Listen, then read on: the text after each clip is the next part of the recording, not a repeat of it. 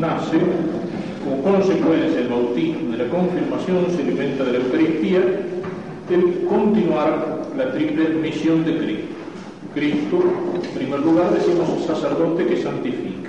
Hay una función de santificación que la tiene, que en la iglesia posee el sacerdocio ministerial, la santificación a través de la predicación de la palabra sobre todo a través de los sacramentos.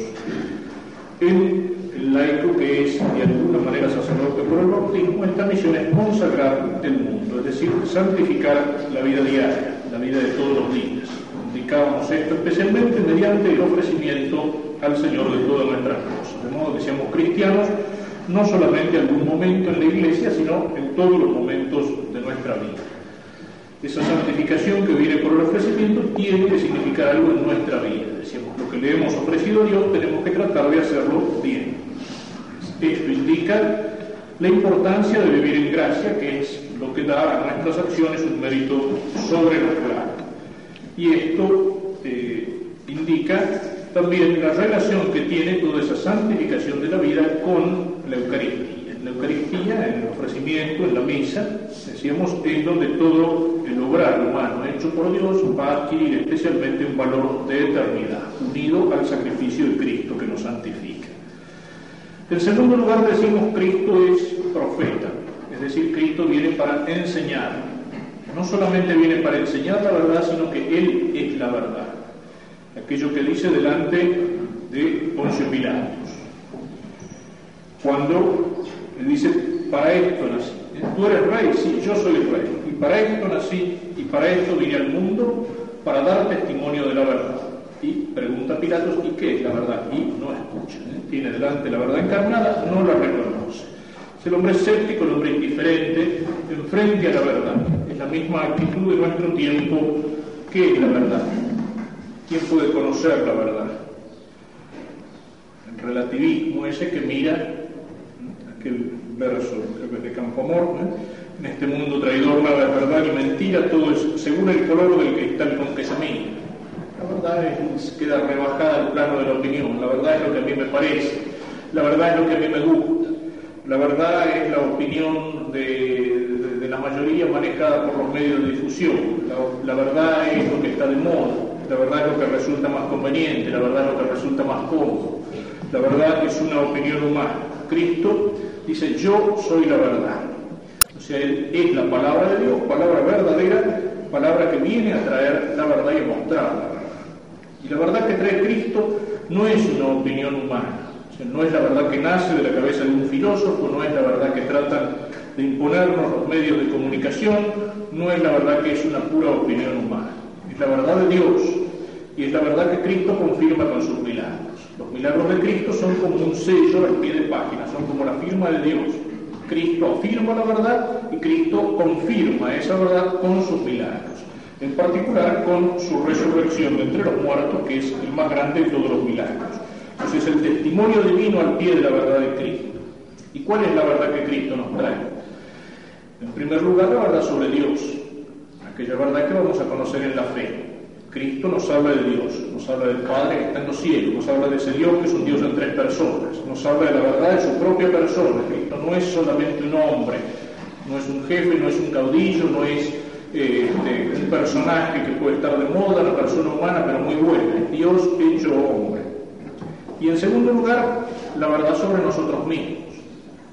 ¿Cuál es el sentido de nuestra vida? ¿De dónde venimos? ¿A dónde vamos? nos ilumina el camino, da un sentido a la vida, un sentido a la muerte, para qué estamos en el mundo. Aquellas verdades fundamentales que encontramos en el principio y fundamento de San Ignacio. El hombre es creado para alabar, hacer reverencia, servir a Dios, mediante esto salvar su alma. La verdad sobre las cosas. Todas las otras cosas son creadas para ayudar al hombre a cumplir su fin. Por tanto, ¿cómo tiene que usar el hombre en las cosas? En tanto cuanto lo llevan a cumplir ese fin. Que Cristo nos trae la verdad y una verdad no humana, una verdad que se afirma en la palabra de Dios. Esa verdad Cristo la confía a su iglesia.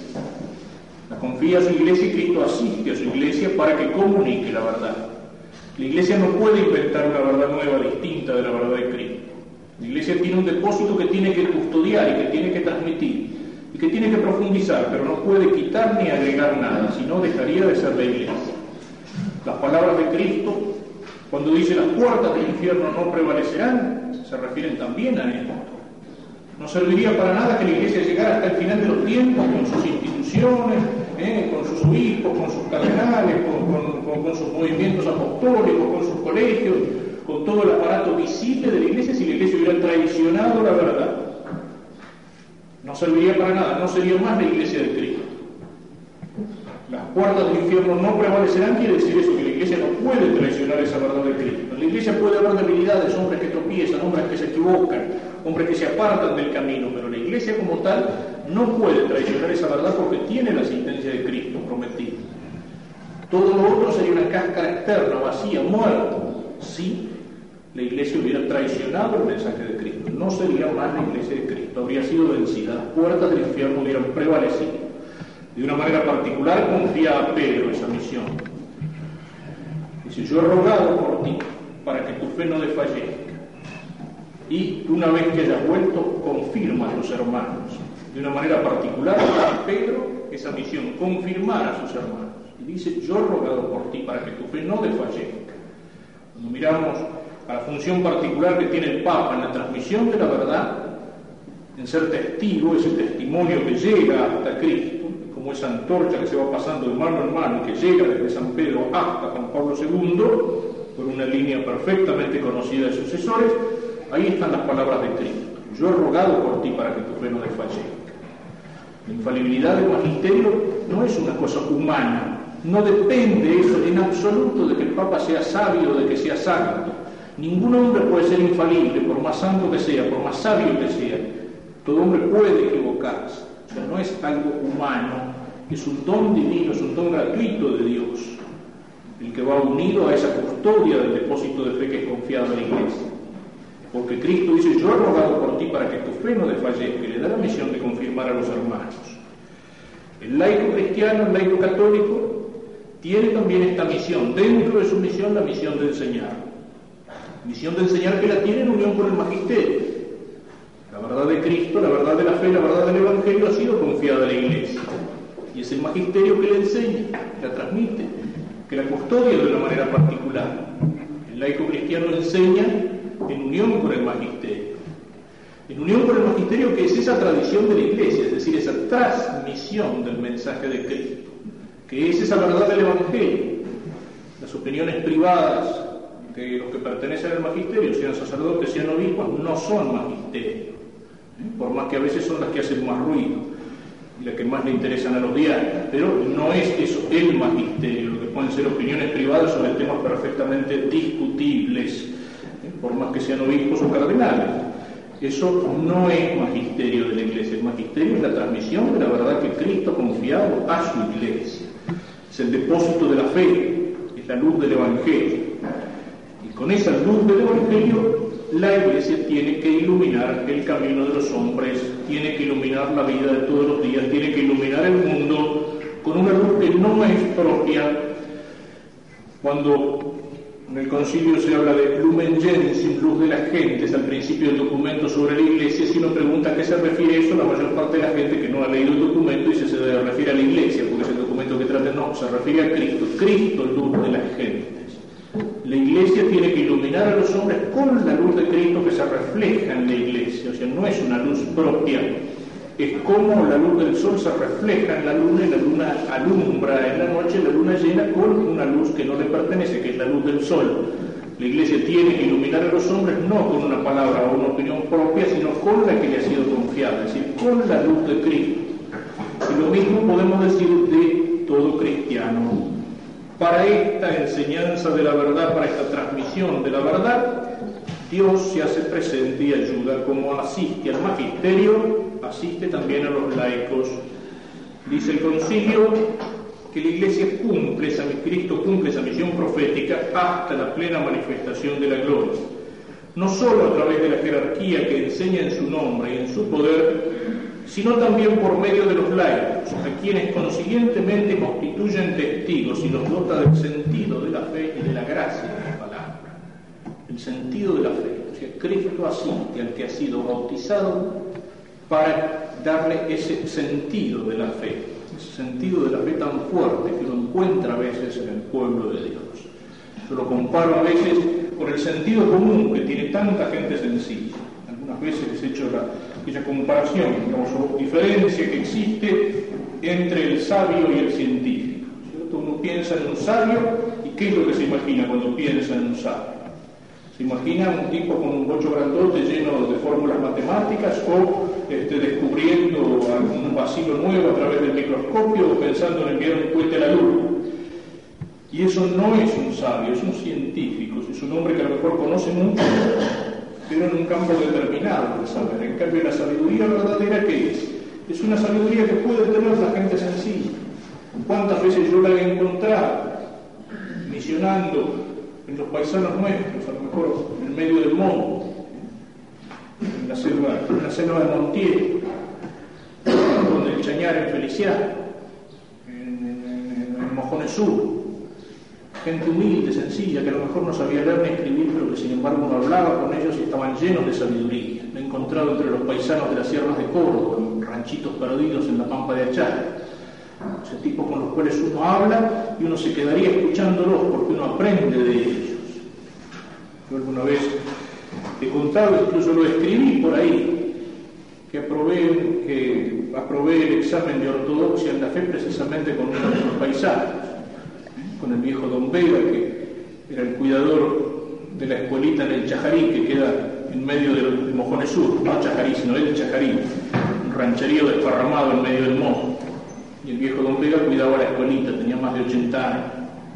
Y una vez estaba celebrando misa cuando misionábamos allí con los seminaristas y el viejo estaba parado apoyando su bastón al fondo la gente que asistía ahí, un claro en medio del monte, y cuando terminó la misa se me acercó el viejo y me dice, padre, estoy contento.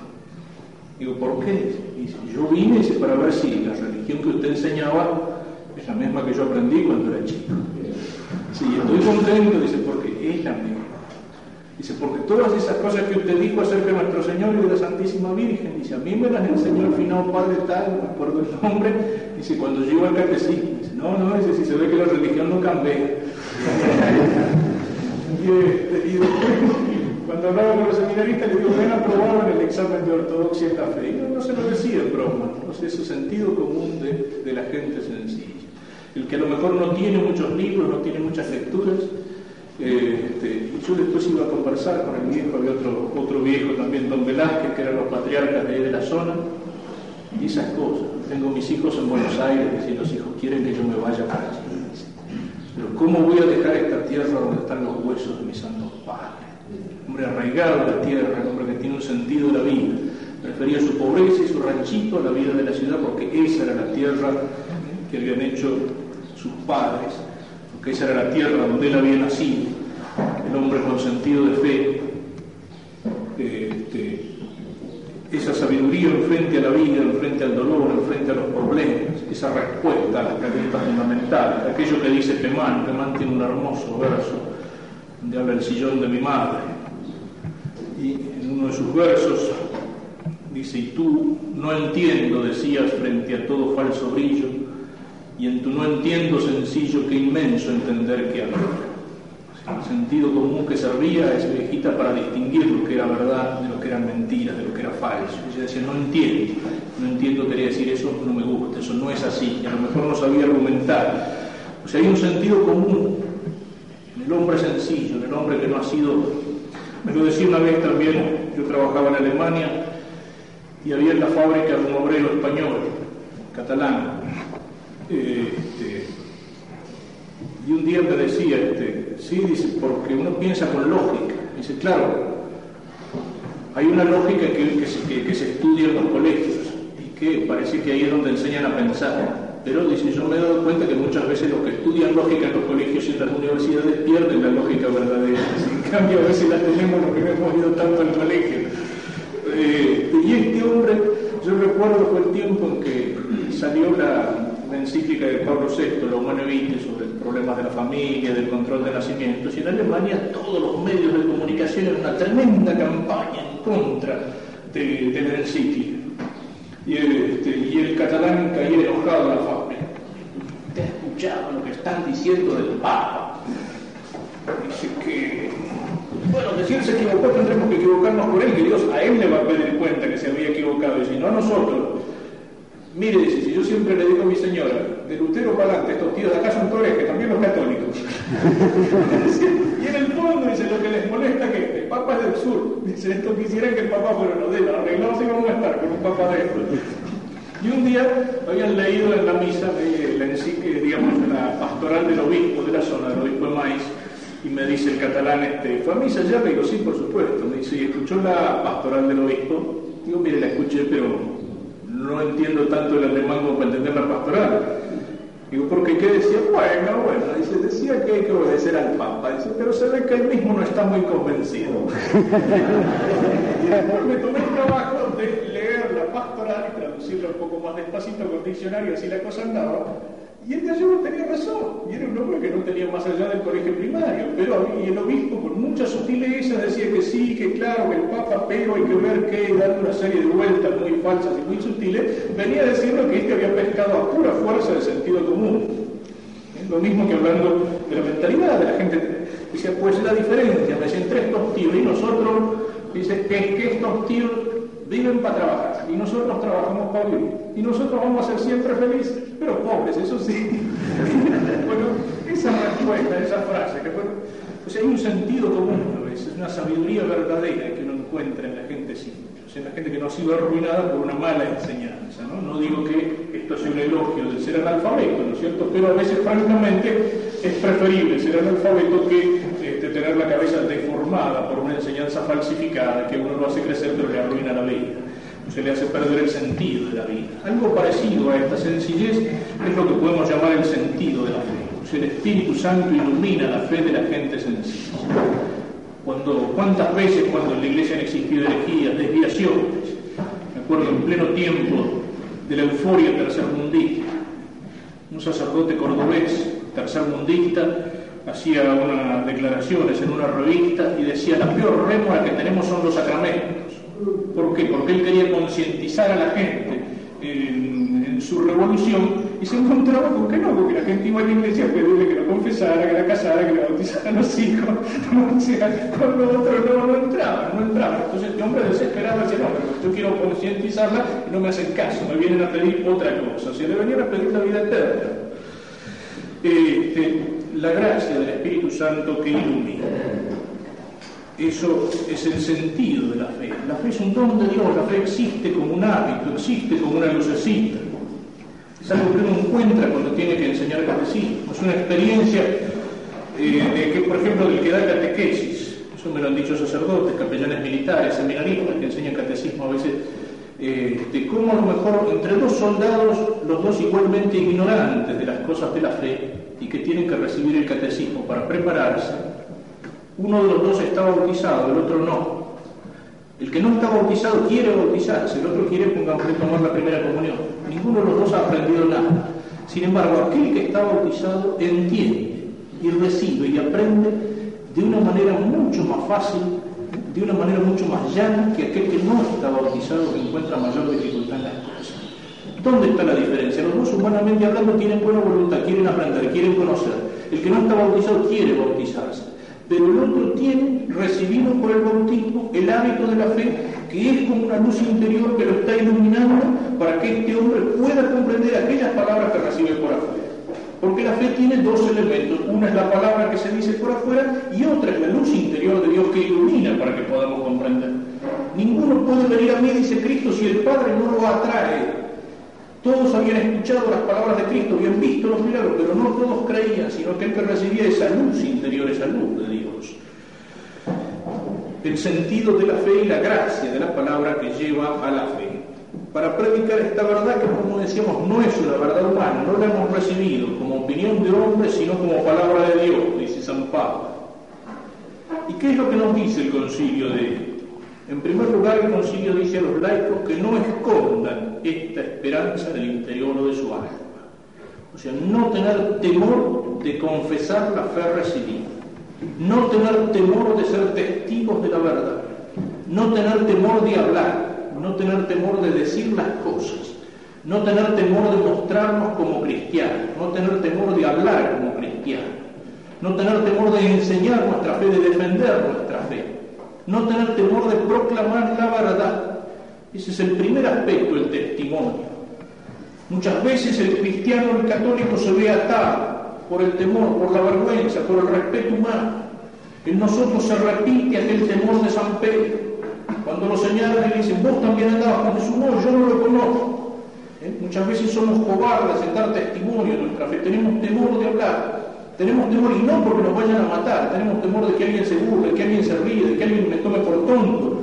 Y ese respeto humano, esa vergüenza, ese temor que nos ata la boca, que hace que nos callemos, tengamos vergüenza de dar testimonio de la verdad, no esconder la verdad en el interior del alma, sino manifestarla, no dejarnos llevar por el demonio mudo, no dejarnos llevar por el respeto humano no tener temor de manifestar la verdad, aunque esa verdad sea impopular, aunque sea contracorriente, aunque no vaya a ser comprendida. No tener temor de manifestar. El dar testimonio no necesariamente es decir cosas que a los demás les gustan. Hay algunos que han confundido el testimonio con eso. Decir cosas que salgan en los diarios, decir cosas que a la gente le guste, decir cosas que me aplaudan. ¿Eh? El temor de querer ser popular, de querer ser aplaudido, de querer ser elogiado, de querer ser comprendido. No, eso no es el testimonio. No predicamos un evangelio para el gusto de los hombres, decía San Pablo. Y decía más todavía, predico a Cristo y a Cristo crucificado. Dice, escándalo para los judíos. Predico a Cristo y a Cristo crucificado. No predico un evangelio para el gusto de los hombres. Y algunos confunden el testimonio con la popularidad, con el aplauso. No es lo mismo. Al contrario, el testimonio puede significar la lucha, puede significar la persecución, puede significar el combate. Los falsos profetas en el Antiguo Testamento, ¿qué eran? Eran los que anunciaban profecías agradables. Venía el rey, juntaba a los profetas y los falsos profetas le decían, sí, tenés que salir a pelear porque la victoria es segura. Y el verdadero profeta le decía, no, no salgas a pelear porque vas a la derrote, porque vas a ser vencido, derrotado y muerto. Y al rey le gustaban más los falsos profetas, porque decían lo que él quería. Y entonces sufría la derrota el castigo de Dios. El falso profeta era el que trataba de agradar. El verdadero profeta era el que decía la verdad, caiga como caiga. No es cuestión de colgarse en el furgón de cola del tren de la historia, en el furgón de cola de la moda, en el furgón de cola de la corriente. Contrario, el profeta verdadero, para seguir la imagen, es a veces el que se para frente del tren y se pone a gritar, cuidado porque van por mal camino y a veces muere aplastado. Cuando a Cristo el sumo sacerdote le dice, en nombre del Dios vivo te conjuro que nos digas si eres el Hijo de Dios. Lo han conjurado en nombre de Dios, Cristo responde, tú lo has dicho, yo soy, y sabe que eso le va a costar la muerte, y lo dice, da testimonio de la verdad con sus palabras, aunque eso le cueste la vida. Manifestarla, dice el concilio, incluso a través de las estructuras de la vida secular, es decir, en todos los ambientes, impregnando, tratando de impregnar con esa verdad las estructuras, las estructuras más adversas, en la prensa, en la radio, en el ambiente, en la militancia, en los ambientes distintos donde cada uno le toque. En forcejeo, y cita San Pablo, Efesios 6:12, con los dominadores de este mundo tenebroso, contra los espíritus malignos. La verdad en ese sentido implica lucha. No hay proclamación de la verdad sin lucha. En ese sentido, Cristo dice, no he venido a traer la paz, sino la espada, la división. En ese sentido, el viejo Simeón en el templo toma a Cristo en los brazos y le dice a la Virgen, este niño será signo de contradicción. La verdad une, pero la verdad divide. La verdad une a los que son de la verdad, a los que reciben la verdad, a los que reconocen la verdad, pero la verdad divide. Divide porque quienes no reconocen la verdad la rechazan, la enfrentan. Entonces la verdad llama a la unidad, pero provoca división porque hay quienes no quieren aceptar la verdad. Cuidado con una verdad que no es combatida. Por eso a veces a la verdad se la diluye, se la disfraza, se le, se le envuelve, se le empaqueta se la presenta de tal manera que al final no aparece como verdad. Esa verdad, sí, claro, esa verdad no divide, pero tampoco vale la pena. El amor y el odio son correlativos, van juntos. Una verdad que es capaz de llevar a una persona a morir por la verdad supone que hay alguien que es capaz de matar en contra de la verdad. Donde hay un mártir se supone que hay un asesino. El mártir ama la verdad hasta morir por ella. El asesino o el tirano la odia hasta matar para aplastar esa verdad. Una verdad que no despierta resistencia, una verdad que no, despierta, que no despierta odio, una verdad que no es atacada, tampoco despierta entusiasmo, tampoco convence a nadie, tampoco hace que nadie sea capaz de jugarse por esa verdad. En cambio, cuando una verdad es capaz de entusiasmarnos, de dar un sentido a la vida, de llevarnos a luchar, nos hace amarla con entusiasmo, nos hace proclamarla, esa verdad, así como despierta amor y adhesión, despierta también odio, despierta también rechazo. Creo que es uno de los graves problemas de nuestro tiempo en general, pero que entra en la iglesia y entra en el catolicismo.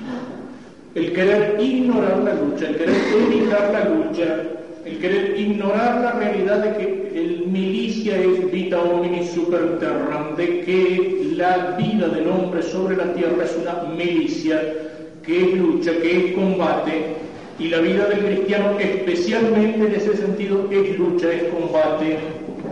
Muchas veces he señalado que la gran tentación de nuestro tiempo es evitar la cruz, es querer presentar un cristianismo a gusto de los hombres fácil, un cristianismo falsificado como vino con mucha agua, un cristianismo en el cual se ponen entre paréntesis algunas verdades que duelen más y se ponen entre paréntesis algún mandamiento que es más difícil de cumplir. Ese cristianismo falsificado no es la verdad de Cristo. Y una de las formas de querer evitar la cruz, dejar de lado la cruz, el escándalo de la cruz, es precisamente presentar un cristianismo sin lucha, sin combate. En algún catecismo lo he leído. No hay que hablar de que la confirmación nos hace soldados de Cristo. ¿eh? No, dejémoslo de lado. Eso suena, suena mal, suena feo, suena lucha, suena combate. Digamos, ese pacifismo que es levantar los brazos y rendirse en frente al enemigo ese pacifismo que consiste en hacer la política del avestruz y meter la cabeza bajo tierra, y decir no pasa nada, todo es lindo, todo es bueno, vivimos en el mejor de los mundos. Sonríe que Dios te ama y toma mi mano hermana. Ese pacifismo que nos lleva a ignorar la lucha.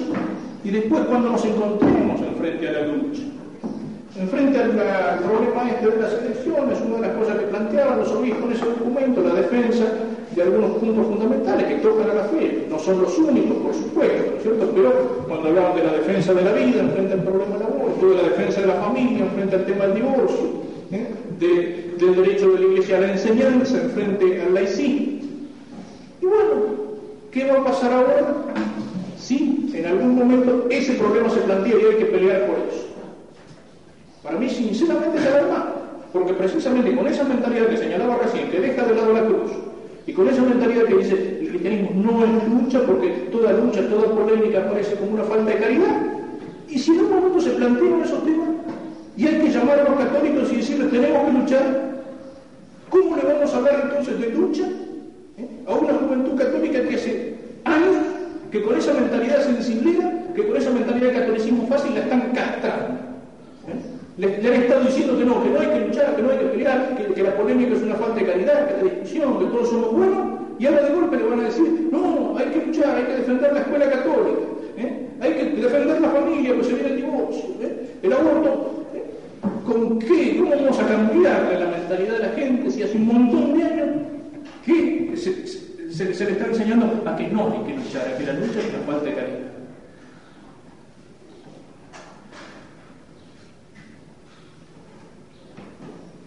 Como lo he escuchado, se empieza a plantear el problema en la, universidad. Pero si nosotros somos católicos, nosotros buscamos la unidad de todos los estudiantes, ¿cómo nos vamos a pelear con los reformistas? Bueno, ¿qué unidad buscamos entonces? La unidad con el marxismo, la unidad costa de cualquier cosa, la unidad costa de la verdad, dar testimonio de la verdad. Y eso supone la lucha. ¿eh? Lo señala el concilio. Forcejeo con los dominadores de este mundo tenebroso, con los espíritus malignos. Y otro punto que nos indica, que también es muy importante, dice los laicos quedan constituidos en poderosos pregoneros de la fe, cuando sin vacilación unen a la vida según la fe la profesión de esa fe.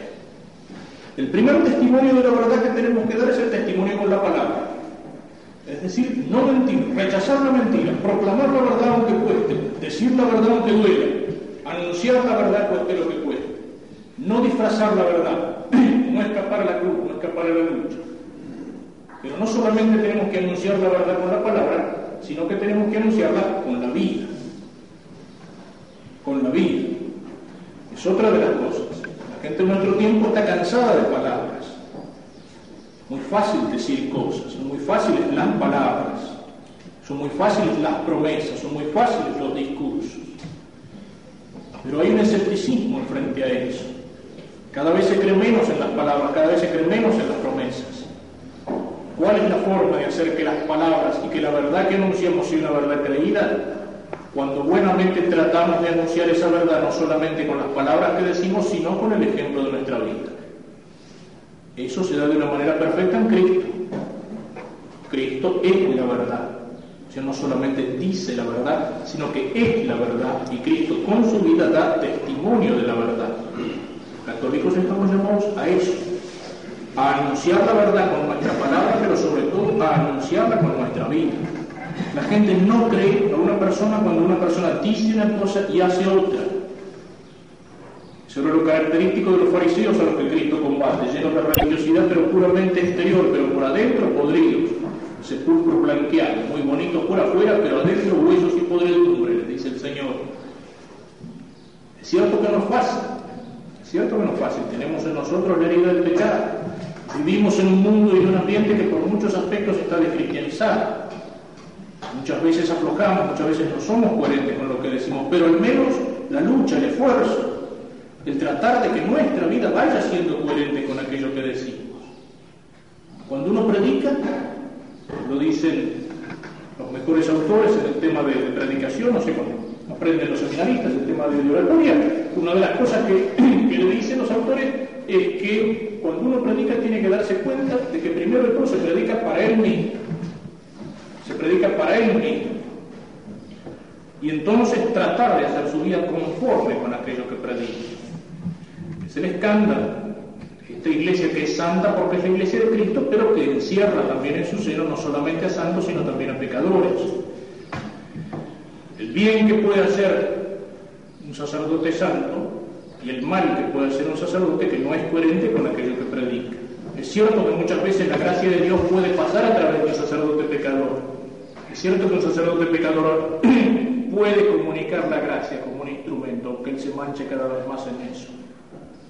Pero qué importancia que tiene que no solamente anuncie con su palabra el Evangelio, sino que lo muestre también con su vida es el testimonio de los santos. Más de una vez hemos hablado de eso, la importancia que tiene mirar hacia los santos como la verdad encarnada, como el ideal encarnado, como aquellos que de su vida han hecho el ideal. Es la importancia que tiene el héroe, que encarna en su vida el, ideal heroico, el ideal de sacrificio. Pero cuando las palabras van por un lado y la vida va por otro, es la importancia que tiene no solamente en el obispo o en el sacerdote, por supuesto, es más importante. Un mal sacerdote puede hacer mucho más daño que un laico que sea malo. Pero también el laico católico manifiesta la iglesia. Y también es un escándalo cuando la gente lo puede señalar con el dedo y decir, mira, fulano vive golpeándose el pecho en la iglesia y es presidente de tres asociaciones y después como profesional es un sinvergüenza. O sea, qué importancia que tiene el tratar de ser coherentes en él. Por nosotros mismos. ¿eh? Porque en primer lugar está aquello que uno dice, que se dice, el que no vive como piensa termina pensando como vive. Si uno empieza a aflojar, a termina cambiando su manera de pensar. ¿Por qué se cae la fe? Muchas veces la fe se derrumba en una persona no tanto por un argumento intelectual, sino porque empieza a vivir de una manera que no está de acuerdo con la fe. Y entonces poco a poco la fe le empieza a molestar. La fe como un reproche, la fe como un argumento, la fe le está diciendo no estás bien, eso no está bien. Y entonces la fe le molesta Dios, le molesta y termina perdiendo la fe. ¿Para qué? Para poder vivir tranquilo en el error, en la mentira o en el pecado y delante de los demás.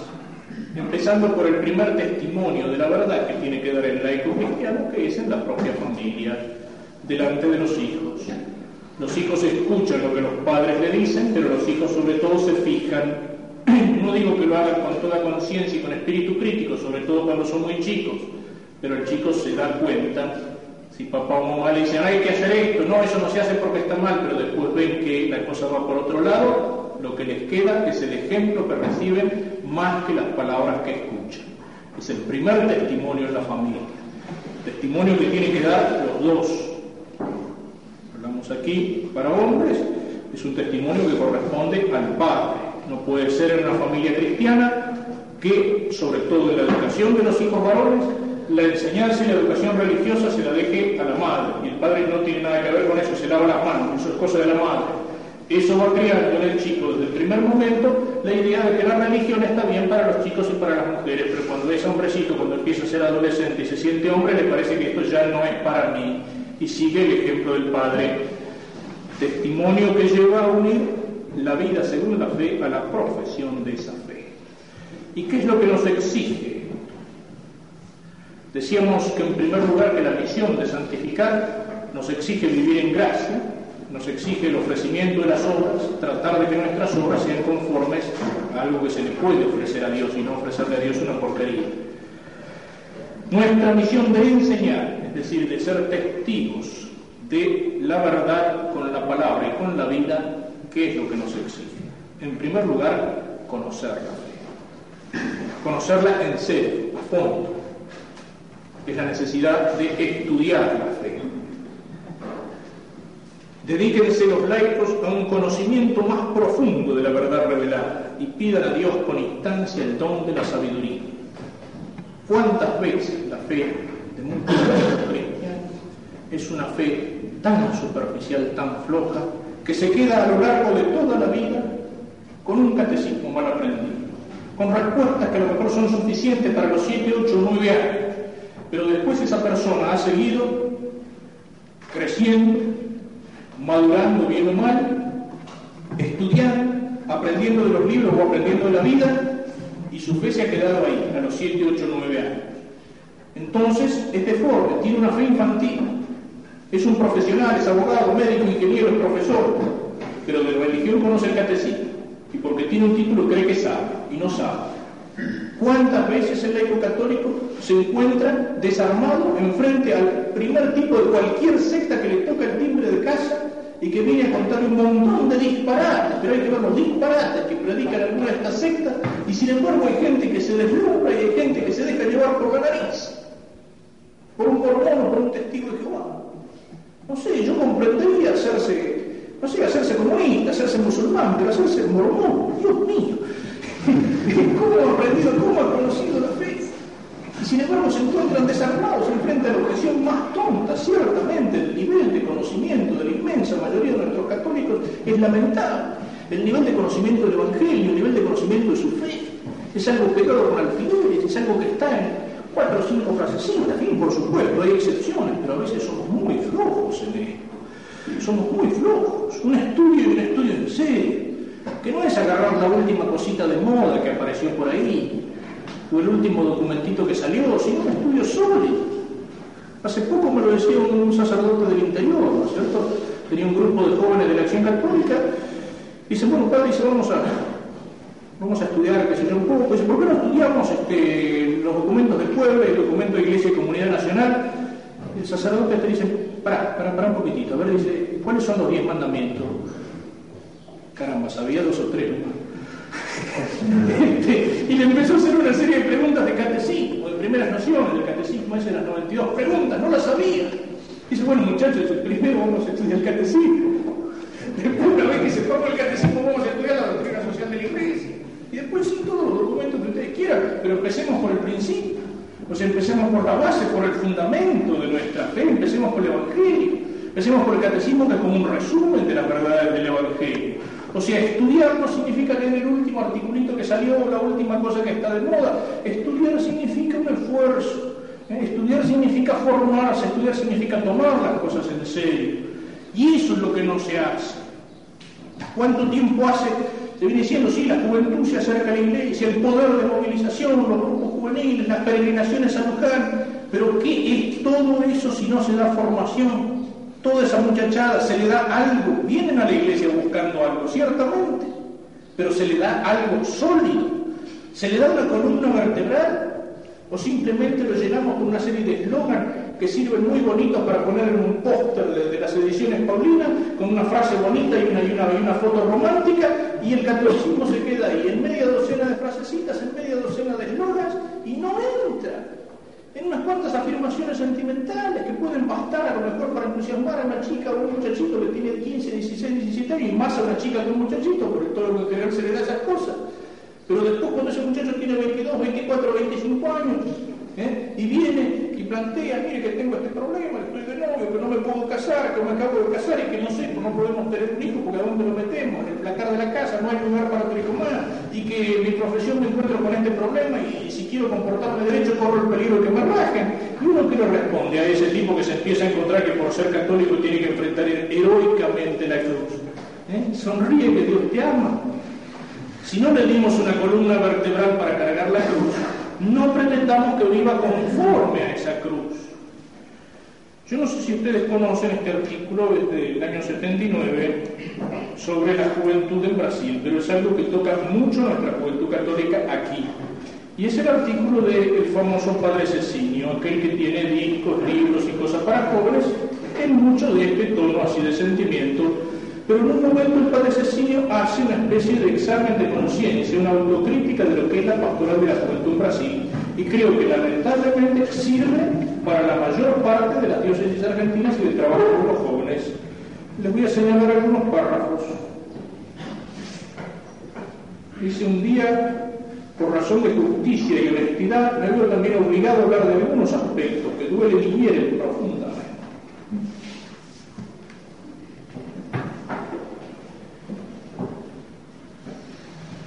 Somos ya muchos los sacerdotes que comulgamos con la misma idea. A pesar de la euforia y el entusiasmo que inundó las diócesis, escuelas y parroquias de este país, afirmamos que infelizmente la pastoral de juventud no marcha bien en la Iglesia de Brasil.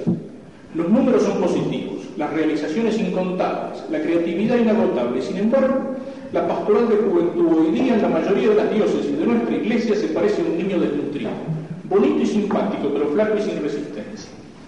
¿Dónde, cómo, cuándo y por qué? ¿Con qué datos y derechos puede alguien en este inmenso país y en esta tan prometedora iglesia joven ser tan pesimista y hablar con tanta seguridad? ¿Cómo no ha de ir bien una pastoral que ayer mismo veía los templos vacíos y explota hoy con el barullo de las guitarras y violones y con ese gitar esperanzador de nuestra juventud? ¿No ha de ir bien una pastoral que comienza a llenar de nuevo los seminarios y funerarios? ¿No ha de ir bien una pastoral que da verdaderos santos jóvenes prestos a toda especie de sacrificios y renuncias por el reino de Dios? Pero pasemos al tema. Soy uno de los que han trabajado y trabajan con todas las energías, incluso hasta con el riesgo de la salud, para mantener y aumentar el diálogo de los adultos con los jóvenes en nuestra iglesia. Con cerca de 40 libros publicados, más de 50 discos y constantes incursiones en el campo de la televisión, radio, cine catequético, además de cursos, encuentros de pastoral de juventud y de vocaciones, creo que difícilmente podría ser yo considerado entre los pesimistas. Y sin embargo, desde hace unos años pasé al grupo de los sacerdotes que se interrogan seriamente sobre la validez del actual estilo de grupos, comunidades y movimientos de juventud en Brasil. Mi primera decepción fue cuando me di cuenta del bajísimo índice de perseverancia en los grupos, comunidades y movimientos jóvenes de todo el país. mucho ruido, mucha muchachada, pero el año siguiente existe la misma cantidad, pero son otros, no son los mismos que estaban el año anterior. Creo que eso pasa entre nosotros en muchas partes. Desde entonces he conversado ampliamente con sacerdotes, obispos y laicos preocupados por el mismo problema. Voy a las escuelas y, atestigo el contenido de la fe en aquellos alumnos. Voy a los movimientos de adultos y atestigo el contenido de la fe en aquellos líderes. Voy a los grupos, comunidades y movimientos de juventud y me doy cuenta del contenido de la fe en aquellos jóvenes líderes y la preocupación aumenta. Después de ocho o nueve años de florecimiento, los movimientos de juventud, los grupos, las comunidades y la escuela no consiguieron sino dar vivencia no hay catequesis, no hay doctrina, y lo que es peor, no hay en muchos de ellos ni siquiera la preocupación de administrar. Nuestros jóvenes dieron el corazón a Cristo, pero no le dieron la cabeza. No es culpa de ellos, se los invitó a eso. Más adelante, trae, dice lo siguiente, en el papel casi todos los movimientos prevén el conocimiento de la doctrina. Algunos incluso editan sus propios diarios y revistas con buen contenido doctrinal y no obstante estos jóvenes expuestos a tales revistas revelan igualmente una ignorancia religiosa imperdonable. ¿Qué está sucediendo en nuestra iglesia? Y trae una estadística, una encuesta. Sobre 10 preguntas de catecismo, 6.000 jóvenes, 10 preguntas del catecismo de iniciación, media la respuesta 1,2 4.200 jóvenes, 10 preguntas del catecismo de iniciación, media de respuesta acertada 0,9, o sea, menos de una. 600 líderes juveniles, 10 preguntas del catecismo de iniciación, medio 0,1. 80 dirigentes jóvenes, 10 preguntas del catecismo de iniciación, media 1,2 de respuestas acertadas. Ciertamente ¿eh? es algo que... Y lo, lo, que es peor, dice, hay muchos que alegan ser esto una pedantería. Pues lo importante no es saber, sino vivir. Y la gente se pregunta, ¿pero vivir lo que no se sabe? Del pedantismo memorista de ayer pasemos al pedantismo vivencial de hoy. Ayer lo importante era saber de memoria, hoy lo importante es vivir sin saber nada. El desnivel de información religiosa entre los jóvenes que frecuentan los movimientos y comunidades está alcanzando un grado alarmante. Simplemente no saben y se comportan en algunas diócesis con la, la firme convicción que no es importante conocer la doctrina de la Iglesia. Y viven, viven, viven lo que piensan que es fundamental. Pero ¿cómo van a saber lo fundamental si no saben ni el ABC? En las facultades difícilmente se forman ingenieros que no sepan matemáticas elementales y física. Pero en la Iglesia Católica estamos formando líderes de la juventud que aún no saben ni el ABC del cristianismo. Increíble, pero es verdad. No tengo nada contra el catolicismo de vivencia, asegurando incluso que el catolicismo es ante todo vida, pero me pregunto si puede existir vivencia sin conocimiento de lo que se está llamado a vivir. Me pregunto cuánto tiempo dura un matrimonio en el que el marido no se interesa por conocer el pensamiento de su esposa y viceversa. Me pregunto si tiene sentido un enamoramiento en el que el joven nunca sabe detalles importantes sobre su enamorado. Pienso que Jesucristo podía decir hoy a la mayoría de nuestros jóvenes católicos, lúcidos y activos, gustar como gustar a ustedes les gusto, pero amar no me aman, pues hasta ahora no se han interesado por lo que yo digo. Nuestros jóvenes no saben casi nada de la palabra de Dios, casi nada de la historia de la iglesia, casi nada del dogma, casi nada de la teología moral, y la culpa no es de ellos. Cuando reciben alguna cosa está del todo en la base de la teología del picaflor, que toma aquí un tema aquí, otro tema allá, sin conexión alguna. Y al cabo de cuatro años, por falta de orden sistemático, conocen 10 o 15 temas de teología católica como mucho.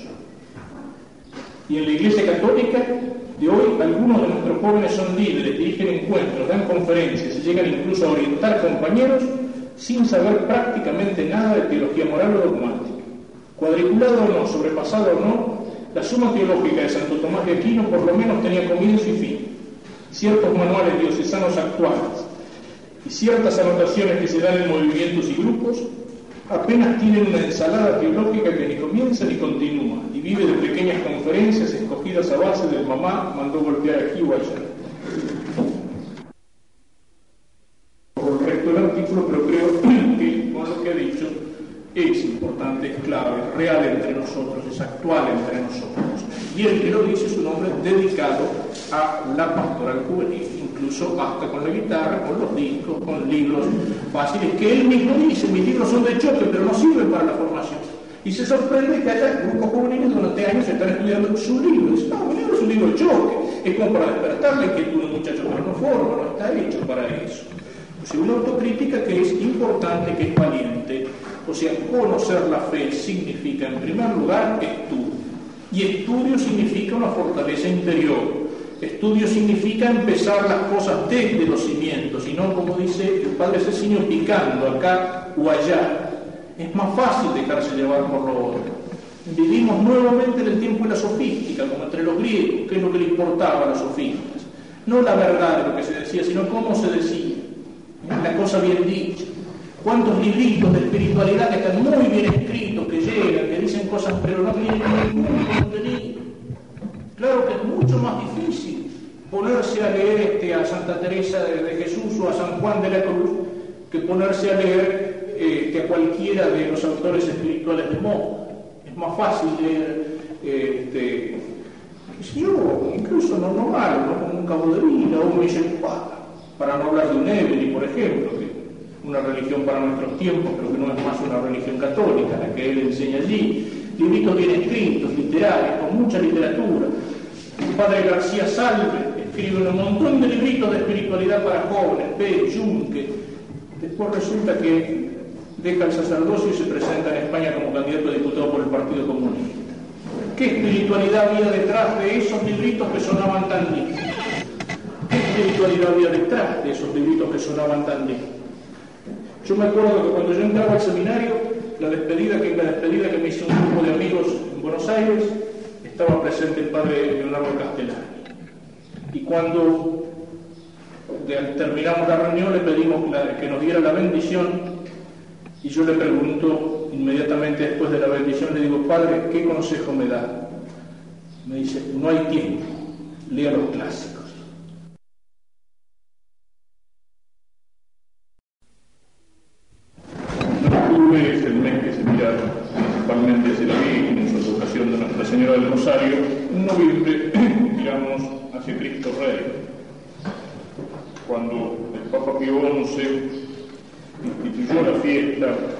Cristo Rey, lo ubicó en el último domingo de octubre, domingo más cerca del fin del ciclo litúrgico, como para mostrar que ese reinado de Cristo alcanza su plenitud en la segunda venida de Cristo. Actualmente está en el último domingo del tiempo durante el año. El ciclo litúrgico de la Iglesia cada año revive toda la historia de nuestra salvación. El ciclo empieza con el Adviento, es decir, el tiempo de la venida, la espera de la Navidad, es el Adviento, o sea, la espera de la venida de Cristo. Luego de eso tenemos los misterios de la vida de Cristo, en particular en la Semana Santa, la pasión, la muerte, la resurrección de Cristo, la venida del Espíritu Santo, en Pentecostés. Y con la venida del Espíritu Santo empieza el tiempo de la Iglesia es decir, desde que la Iglesia empieza su acción en Pentecostés hasta que Cristo vuelva por segunda vez al final de los tiempos. Durante todo este tiempo del año, los domingos durante el año, son esos, son el tiempo de la Iglesia y ahora la espera de la segunda venida de Cristo. La Iglesia ya es como la semilla del reino de Cristo en la tierra. Ese reino alcanzará su plenitud cuando Cristo vuelva. Es lo que rezamos cuando en el Padre Nuestro pedimos, venga tu reino pidiendo que el Señor vuelva. Por eso, cuando miramos hacia Cristo Rey, miramos hacia nuestra misión aquí como semilla del reino, miramos hacia su segunda venida. Muchas veces hemos hablado acerca de los motivos por los cuales Cristo es Rey. Algo diríamos en la última charla, pero quisiera sobre todo hoy pensar en nuestra misión, la misión de ustedes como laicos, para el reino de Cristo. Voy a seguir en esto algunas ideas principales que trae la Constitución Lumen Gentium del Concilio Vaticano II en el capítulo cuarto, cuando habla sobre los laicos, sobre la misión de los laicos. El concilio llama apostolado a esta misión. Pensemos un poco en el significado de las palabras. En primer lugar, a veces hablamos de vocación. Vocación, ¿qué quiere decir? Vocación viene del latín vocare, que quiere decir llamar. Y apostolado, que es la palabra griega, corresponde a la palabra latina misio, misión. Primero está la vocación y después la misión. Es decir, Cristo nos llama vocación cuando decimos vocación no tenemos que pensar solamente en una vocación específica. A veces se habla de una vocación al sacerdocio o a la vida religiosa. Todos tenemos una vocación. El matrimonio es también una vocación cristiana. Es nuestra misión en cualquier lugar que nos toque, en nuestra profesión, en nuestro trabajo, en nuestro lugar en el mundo, hay una vocación, hay un llamado de Dios. El hecho de ser cristianos, católicos, bautizados, ya eso responde a un llamado de Dios. Cristo llama, Cristo llamó a los apóstoles, Cristo llamó a los discípulos, vocación, llamado. Pero Cristo los llama a los apóstoles para qué? En primer lugar para que estén con Él y entonces los forma, los instruye y después los manda. Por eso se los llama apóstoles, son enviados. Entonces, hablar del apostolado de los laicos es hablar de que los laicos católicos tienen una misión. Son llamados por Cristo, son enviados por Cristo. ¿Y cuál es esa misión? El concilio la resume en dos ideas. Dice que los laicos son llamados para colaborar con el crecimiento de la iglesia y su continua santificación. Hacia afuera para que la iglesia crezca, para que los hombres se incorporen a la iglesia. Hacia adentro para que la iglesia crezca en santidad, que es más importante todavía. Más importante que crecer en número, que seamos muchos, es que seamos buenos delante de Dios, es decir, que seamos santos. Y la otra expresión que utiliza el concilio, colaborar, para que el divino designio de salvación alcance más y más a todos los hombres, es decir, la salvación de todos los hombres. Es el mandato expreso de Cristo, ir a predicar el Evangelio a todos los hombres, bautizándolos en el nombre del Padre, del Hijo y del Espíritu Santo y de la respuesta de los hombres en frente a este llamado, a este bautismo, a enseñarles a cumplir, dice Cristo, todas las cosas que yo les he enseñado, de la respuesta de los hombres depende su salvación. El que crea y se bautice se salvará. El que no crea y no se bautice se condenará. Esa es la misión. No es una misión que Cristo da solamente a los apóstoles, solamente a Pedro, solamente al jefe de la iglesia, solamente a los apóstoles. No es una misión que Cristo da solamente a los sacerdotes, a los que tienen dentro de la iglesia esa vocación especial a seguir más de cerca a Cristo en el sacerdocio o en la vida religiosa. Es una vocación que Cristo da a todos los laicos, a todos los cristianos, a todos los bautizados. Y precisamente por eso señala el concilio que esta misión nace del bautismo y de la confirmación. Por el solo hecho de ser bautizados, estamos llamados a ser apóstoles, a ser misioneros, por el solo hecho de ser bautizados. El bautismo nos borra el pecado, limpia el alma de la mancha de pecado, el pecado original, y si lo hemos recibido grande, de los pecados personales que tengamos. Pero el bautismo no es solamente limpiar una mancha, el bautismo nos comunica la gracia de Dios. El bautismo nos hace hijos de Dios. El bautismo nos hace templo de la Santísima Trinidad. Dios viene a habitar en nosotros por la gracia. Lo que dice Cristo, si el Padre, si alguno me ama, mi Padre lo amará, y si vendremos a él haremos mansiones. San Pablo dice que somos como templos del Espíritu Santo, digamos, porque por la gracia Dios está presente en nosotros. Nos hace hijos de Dios el bautismo, y al hacernos hijos de Dios nos hace miembros de la iglesia. Es decir, por esa gracia nos incorpora a Cristo, nos une con Cristo, y unidos a Cristo somos como miembros de ese cuerpo misterioso, místico, misterioso de Cristo que es la iglesia.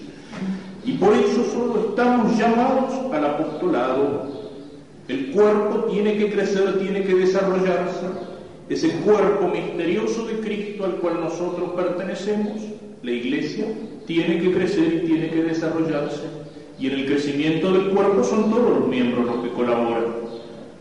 Colaboran los pies cuando caminan, colaboran las manos cuando trabajan, cuando llevan el alimento a la boca, colabora el cerebro cuando piensa, colabora el estómago cuando digiere, los pulmones cuando se llenan de aire, todos los miembros de un cuerpo contribuyen a la salud y al crecimiento del cuerpo. Todos los miembros de la iglesia tienen que contribuir a la salud y al crecimiento de ese cuerpo misterioso de Cristo al que hemos sido llamados por el bautismo. El bautismo es un llamado, el bautismo es una vocación y el bautismo nos pone también enfrente a una misión. Y el bautismo viene a alcanzar de alguna manera su plenitud en el sacramento de la confirmación. La manifestación de la iglesia delante de los hombres se da en el día de Pentecostés, cuando el Espíritu Santo desciende sobre los apóstoles y los transforma, los cambia. Pensemos qué es lo que hace el Espíritu Santo con los apóstoles. Lo podemos resumir casi en dos palabras. Los apóstoles eran ignorantes, el Espíritu Santo los hace inteligentes. Los apóstoles eran cobardes, el Espíritu Santo los hace valientes. El Espíritu Santo los hace, los ilumina para que entiendan todo aquello que han estado escuchando de Cristo. Oían las palabras de Cristo, pero no terminaban de entender. Ellos se habían hecho otra imagen del Salvador que tenía que venir. Un Salvador político, temporal, que los liberara del poder de los romanos, un Salvador triunfante. Entonces no acababan de entender. Hasta el último momento, antes de la ascensión a los cielos, los apóstoles le preguntan, Señor, ahora es cuando vas a restablecer el reino de Israel. El Señor tiene que haber pensado por adentro, ufa, todavía no, no acaban de, ver cómo es la cosa.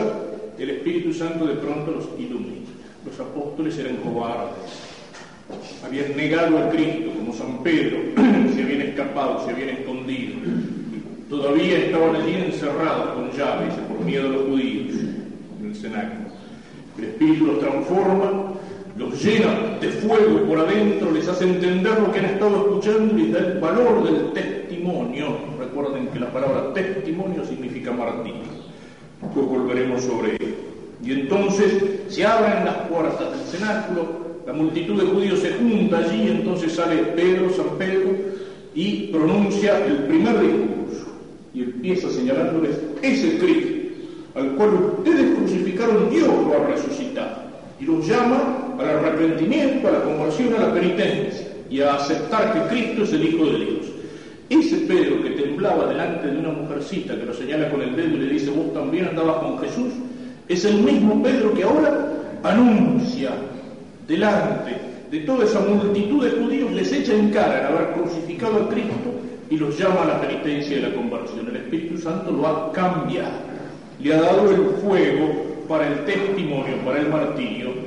Los apóstoles van a sufrir la persecución, los azotes, les prohíben hablar de Cristo, los golpean y ellos dicen tenemos que obedecer a Dios antes que a los hombres. El Espíritu Santo los ha cambiado. Por eso decimos que la confirmación nos hace soldados de Cristo, o nos da la fuerza, nos da el valor para el testimonio de esa fe que recibimos en el bautismo. Es el sacramento de la fortaleza en la fe y es el sacramento de la profesión de fe y es el sacramento del testimonio y es, si necesario fuera, el sacramento del martirio. De ahí nace el llamado al apostolado, de ahí nace el llamado a esa misión que es misión para todos los católicos. Y señala el concilio que este llamado se alimenta con los sacramentos y en particular con la Eucaristía, a la que llama el alma de todo apostolado. El bautismo, la confirmación, todos los sacramentos nos destinan de alguna manera hacia ese encuentro con Cristo, que se hace presente, verdadera, real, sustancialmente presente en la Eucaristía y se nos entrega allí como alimento. Es el alimento de la vida cristiana, es el alimento que hace crecer la gracia, es el alimento que nos da fuerza para vivir en gracia, es el alimento que nos da fuerza para transmitir, para comunicar la gracia a los demás. Es el alimento del apostolado. O sea, de nada sirven las palabras exteriores, las cosas que podemos decir, los ejemplos que podemos dar, si todo eso no nace desde adentro, si todo eso no está alimentado por una fuerza sobrenatural, tanto en lo positivo como en lo negativo. En lo negativo sabemos que la vida cristiana es lucha, San Pablo nos dice que nuestra lucha no es contra la carne y la sangre, o sea, no es contra enemigos humanos, sino contra los espíritus malignos los espíritus, las potencias, las potestades del aire tenebroso. Es una lucha contra el poder de Satanás. Para esa lucha necesitamos una fuerza que es más que humana. Y también en lo positivo. Nosotros podemos hablar, podemos tratar de convencer a una persona, podemos reprenderla porque anda por mal camino, podemos decirle un montón de cosas, pero si no es Dios el que la ilumina por adentro, el que la transforma por adentro, todas esas palabras no llegan porque solo Dios puede tocar el centro, el corazón, el alma de una persona y cambiar. Entonces, estamos llamados al apostolado, es decir, el laico cristiano católico tiene una misión, y esa misión la tiene por el bautismo y por la confirmación, y, esa, y la fuerza para esa misión la encuentra en la Eucaristía. Por eso decimos, y señala el concilio, que este llamado incumbe absolutamente a todos los cristianos. Dentro de eso hay vocaciones especiales, también lo indica. Algunos pueden estar llamados a una colaboración más inmediata con el apostolado de la jerarquía, aquella definición de la acción católica, colaboración de los laicos en el apostolado jerárquico de la Iglesia. La acción católica o la militancia en la Legión de María, en un movimiento católico, implica una vocación particular sea, uno, su misión como laico la realiza colaborando de una manera más inmediata con el apostolado de la jerarquía. Pero esa sí es una vocación particular.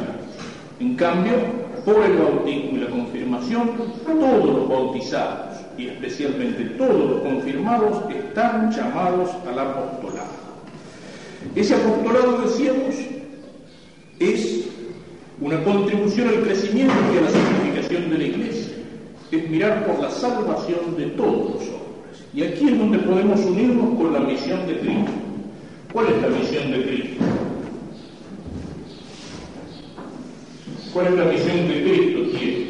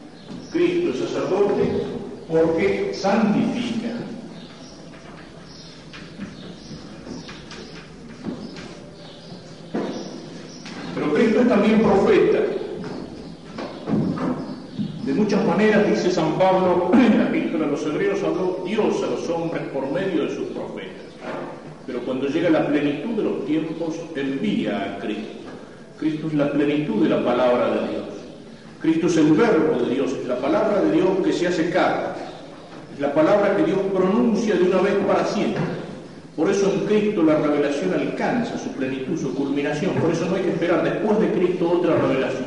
En Cristo está todo dicho. Cristo es el, verbo, es la palabra de Dios. Es la encarnación del verbo de Dios. Esa palabra de alguna manera se había ido encarnando en los profetas que preparaban que anunciaban a Cristo. Era la palabra de Dios que llegaba por medio de Moisés, por medio de los profetas. Pero ahora no, ya es la palabra la que se hace carne. Cristo viene para enseñarnos. Cristo viene para santificar como sacerdote, para hacernos hijos de Dios, para ofrecer el sacrificio por nuestros pecados, para abrirnos las puertas del cielo, para hacernos nacer a una vida nueva pero Cristo viene como profeta para enseñarnos, para iluminarnos. Doble oscuridad en la que hemos nacido. Siempre recuerdo esa frase de Santo Tomás. La doble oscuridad en que nacemos. La oscuridad del pecado y la oscuridad de la ignorancia. Y Cristo es la luz. Cristo con su sacrificio es la luz que disipa las tinieblas del pecado, la oscuridad del pecado. Cristo con su palabra es la luz que disipa la oscuridad de la ignorancia Cristo viene a hacernos conocer a Dios. Cristo viene a enseñarnos el camino del cielo. Cristo viene con sus palabras para iluminar nuestra vida y para que nuestra vida tenga un sentido. Nos enseña, nos da la respuesta a aquellas preguntas que nos hacemos en el principio y fundamento. ¿Quién soy? ¿De dónde vengo? ¿Para dónde voy? ¿Qué sentido tiene mi vida? ¿Qué sentido tiene la muerte? ¿Qué sentido tiene la alegría, el sufrimiento, el dolor? ¿Cómo tengo que vivir? La respuesta está en la palabra de Cristo. La respuesta está en el Evangelio. La respuesta está en aquella palabra que Cristo confía a la iglesia para que la iglesia transmite. Cristo es la culminación de los profetas. Cristo como profeta enseña. Y Cristo por último es rey. Cristo es rey por su propia naturaleza. Cristo es rey porque es la palabra de Dios en la cual ha sido creada el mundo y todas las cosas le pertenecen. Por él, dice San Juan, han sido hechas todas las cosas que han sido hechas. Dios crea el mundo, lo saca de la nada con su palabra. La palabra de Dios es Cristo, el verbo de Dios es Cristo. Cristo es la palabra con la que Dios crea el mundo y por eso Cristo es rey sobre el mundo. Todo el mundo le pertenece. Cristo es rey por su propia naturaleza. Cristo es rey también por derecho de conquista, porque Cristo con su sacrificio nos conquista, nos arranca del poder del demonio. Por el pecado el hombre es esclavo del demonio, por el pecado el hombre pertenece al poder del demonio. Cristo con su poder nos arranca del poder del demonio. Cristo tiene que ser rey últimamente por elección, palabra de moda, pero Cristo es rey por elección, no porque nosotros lo elijamos rey. Vaya a saber qué pasaría si Cristo fuera elecciones. Le iría mal porque no puede mentir, no puede prometer cosas, no puede, en fin. Pero este, es rey por elección, ¿qué significa? No que nosotros lo hagamos rey al elegirlo, sino que nosotros tenemos que reconocerlo como rey. Él es rey por su propia naturaleza. Él es rey por derecho de conquista.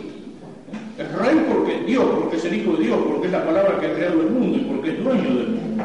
¿Eh? Es rey porque con su muerte nos arrancó del poder del demonio. O sea, nosotros le pertenecemos también. Nos creó y nos rescató.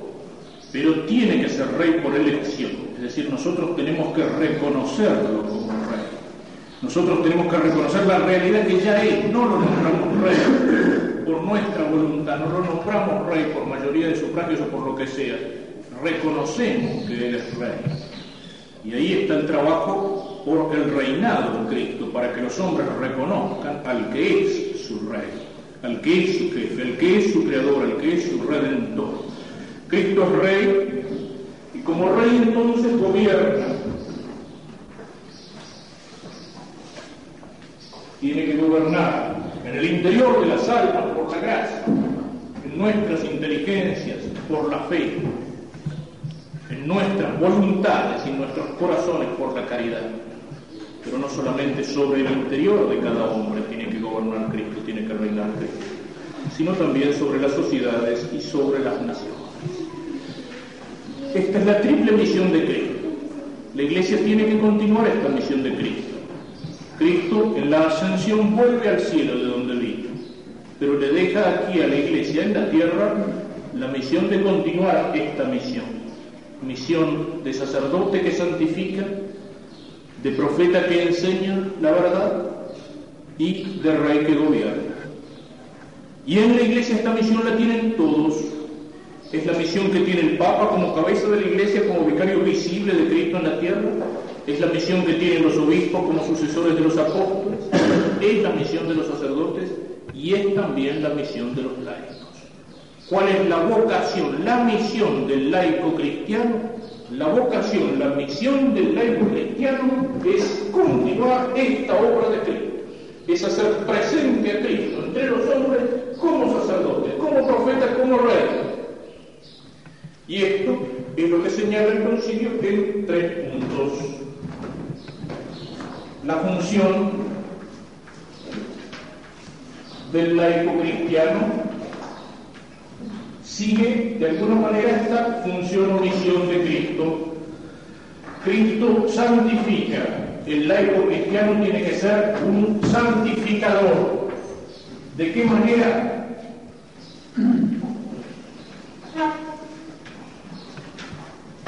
Consagrando el mundo.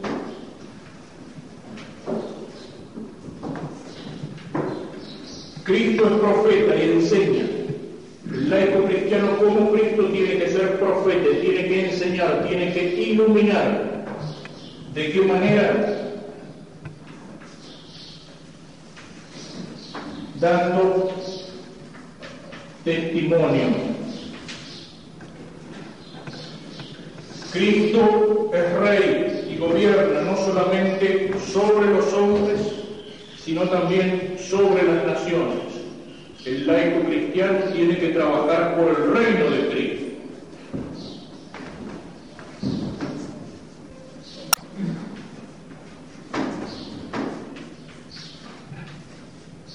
Trabajar para que Cristo reine en los hombres y en las naciones.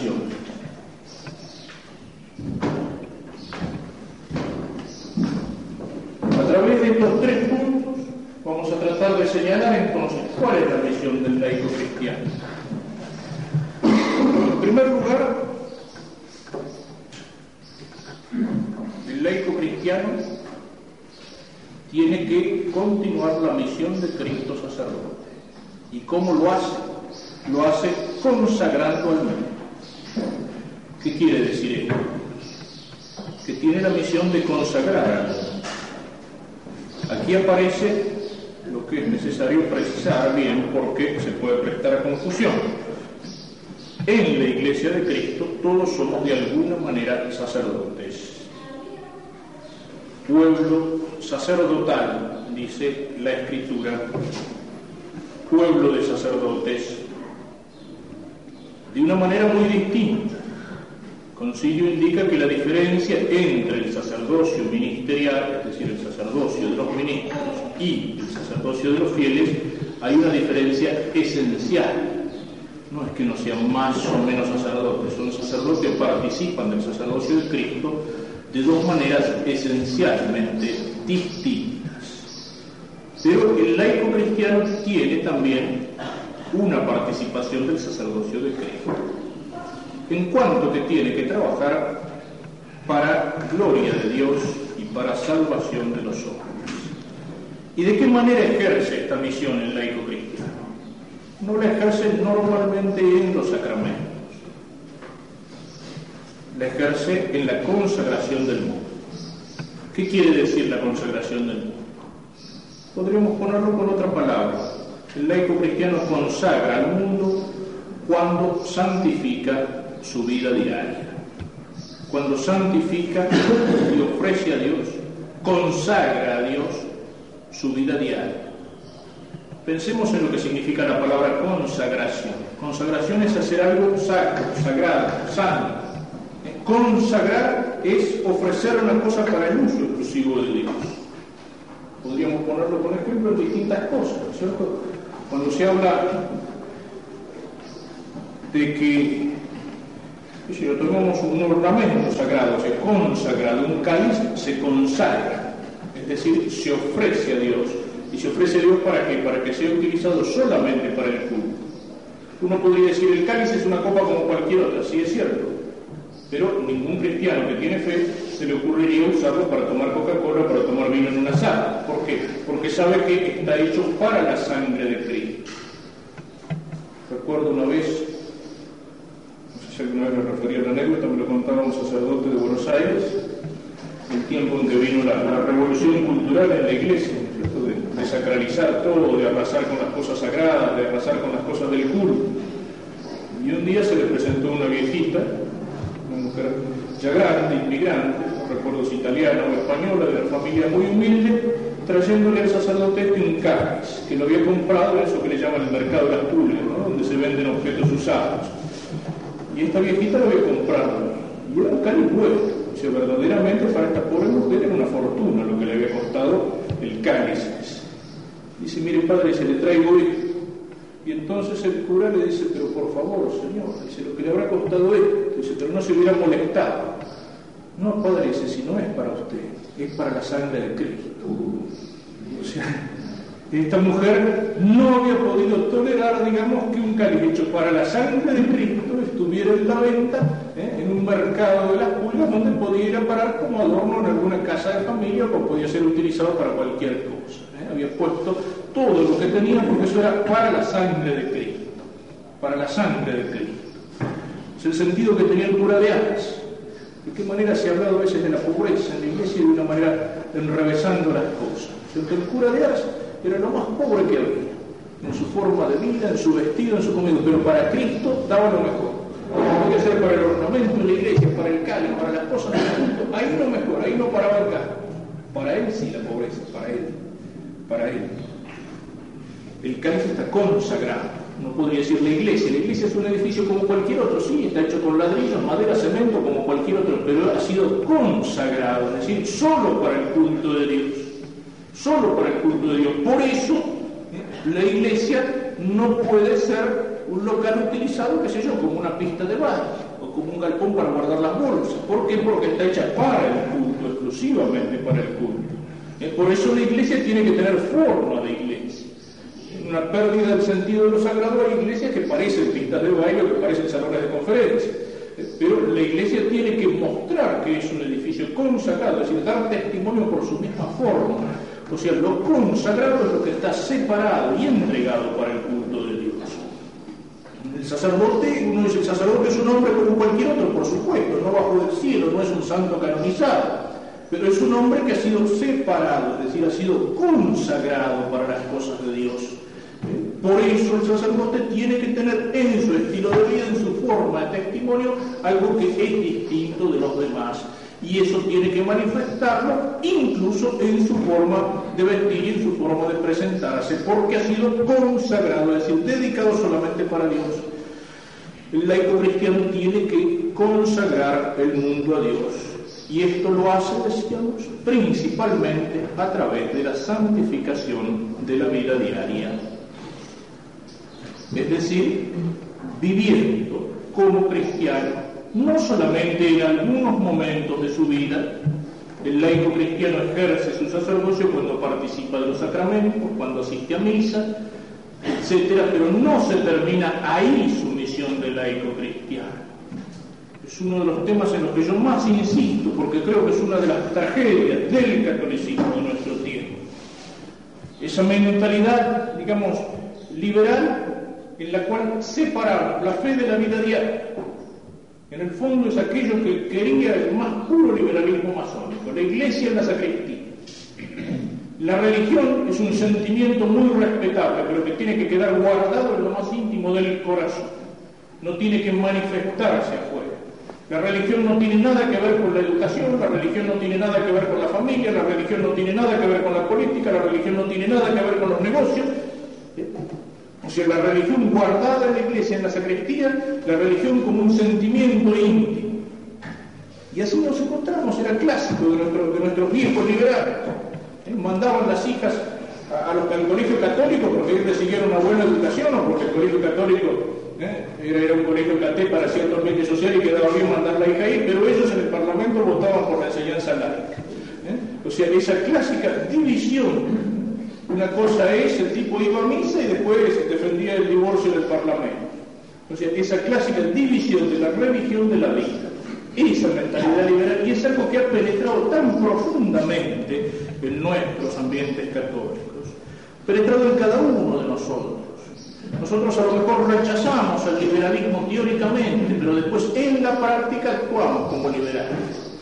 Así como podemos rechazar al marxismo podemos combatir el marxismo, y si después en nuestra vida actuamos como perfectos materialistas, pues bueno, estamos actuando como marxistas. O sea, lo tenemos metido adentro, aunque lo combatamos por afuera. Lo mismo pasa con la mentalidad liberal y con la mentalidad masónica. La religión a veces ocupa un lugarcito en nuestra vida, un lugarcito con esas casas es muy clásico, a veces en los ranchitos uno encuentra la habitación donde están los santitos. Uno entra ahí, lo primero que lo hace pasar, pase padre, acá tengo los santitos. La mesita, todas las imágenes los santos, la Virgen, las velas encendidas allí. Es como un santuario en la casa. Está muy bien, pero el santuario tiene que ser el centro o el corazón de la casa. Y a veces es una habitación que no tiene nada que ver con lo que pasa en las otras habitaciones. Este, santificación de la vida diaria ser cristianos en todas nuestras actividades. Señala el concilio diciendo todas sus obras, sus oraciones e iniciativas apostólicas, la vida conyugal y familiar, el cotidiano trabajo, el descanso del alma y del cuerpo, si son hechos en el espíritu, e incluso las mismas pruebas de la vida, si se sobrellevan pacientemente, se convierten en sacrificios espirituales agradables a Dios. La santificación de la vida diaria de la actividad, del trabajo, del descanso, de las diversiones, de la vida en familia, de las alegrías, de los sufrimientos. O sea, si somos cristianos que ofrecemos a Dios nuestra vida, todo, menos el pecado, todo lo estamos transformando en oración, todo lo estamos consagrando.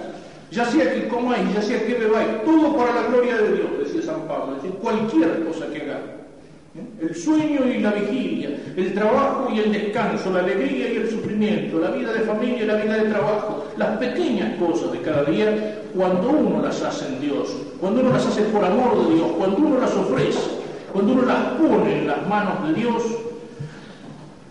las estamos consagrando y a través de esa acción estamos consagrando el mundo, es decir, estamos santificando la vida conyugal, estamos santificando el trabajo, estamos santificando las diversiones y las alegrías, estamos santificando el sufrimiento, uniéndolo al sufrimiento.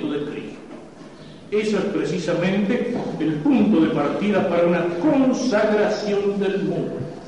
Uno a veces dice, pero no tengo tiempo de rezar, Padre.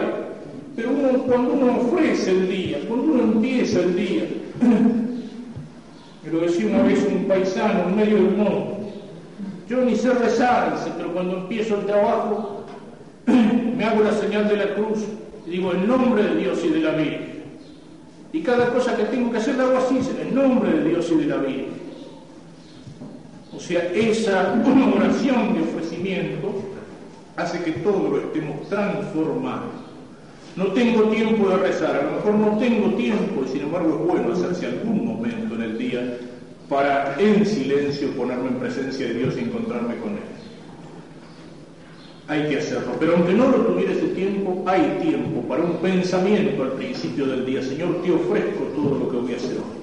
Hay tiempo para un pensamiento al final del día. Señor, te doy gracias por el día que he vivido.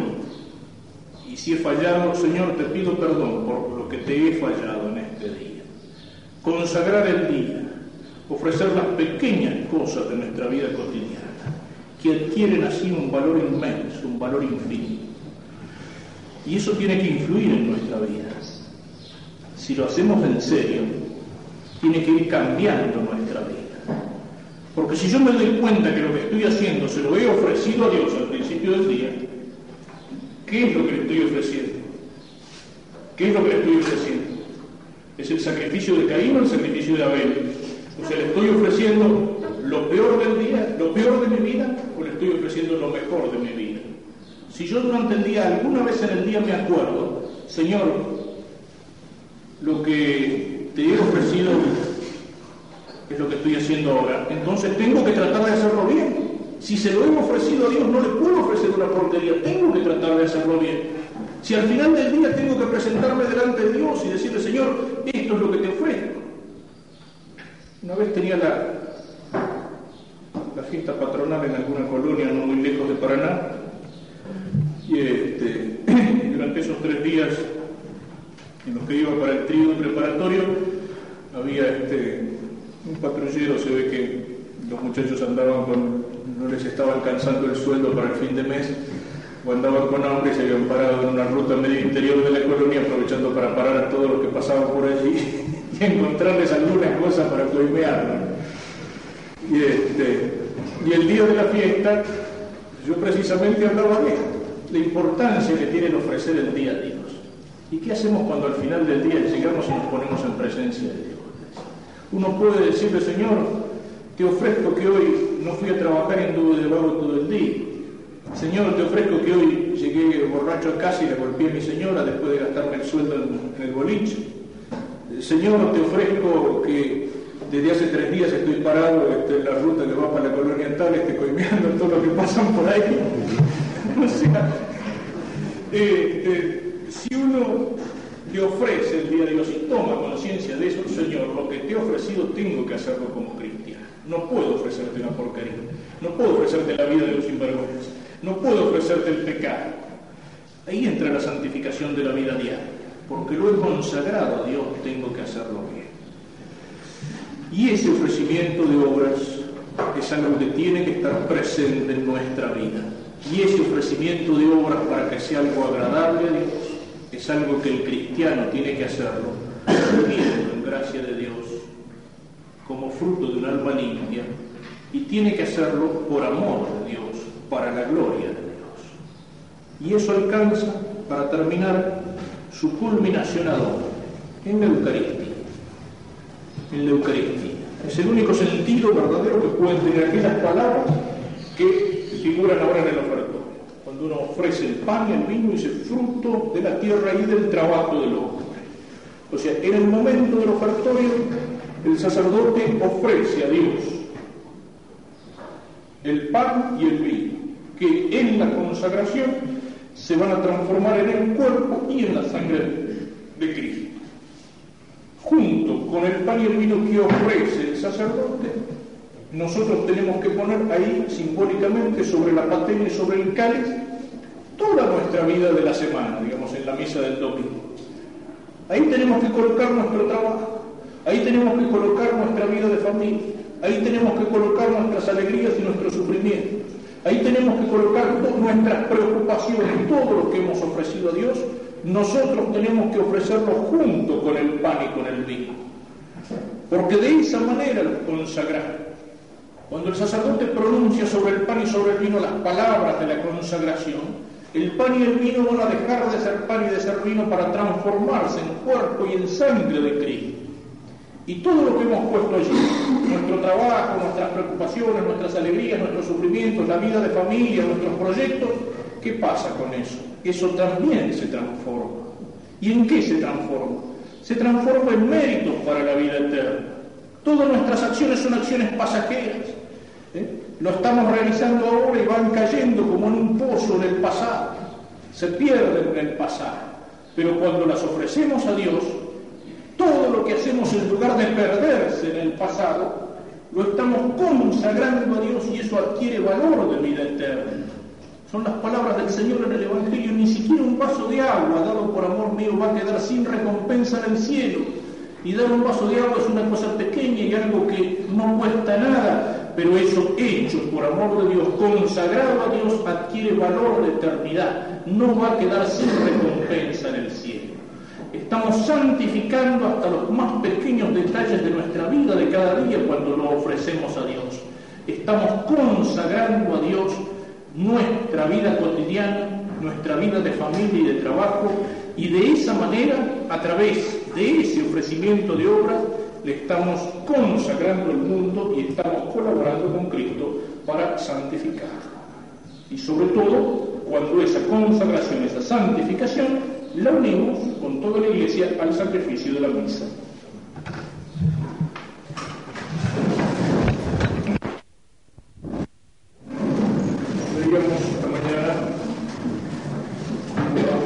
del laico cristiano está en la continuación de la misión que Cristo trae al mundo. Y Cristo es al mismo tiempo sacerdote, profeta y rey.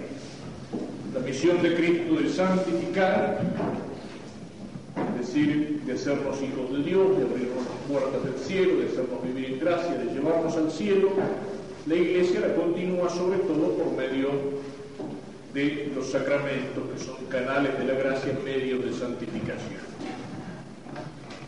el laico cristiano, el trabajo en esa misión de santificación consiste principalmente en la consagración del mundo. Y esa consagración del mundo veíamos que de una manera particular se da en el ofrecer a Cristo, consagrar a Cristo la vida de todos los días familia, el trabajo, los ambientes, etc. En segundo lugar, decíamos, Cristo es profeta. Cristo nos enseña a conocer a Dios, Cristo nos enseña a conocernos a nosotros mismos, a conocer el destino para el que Dios nos ha creado y para el cual Dios nos llama. Cristo nos ilumina con la verdad y con la luz del Evangelio. Nos muestra para qué hemos sido creados, nos muestra el camino para alcanzar ese fin. Venimos de Dios, vamos a Dios que nos espera al final del camino.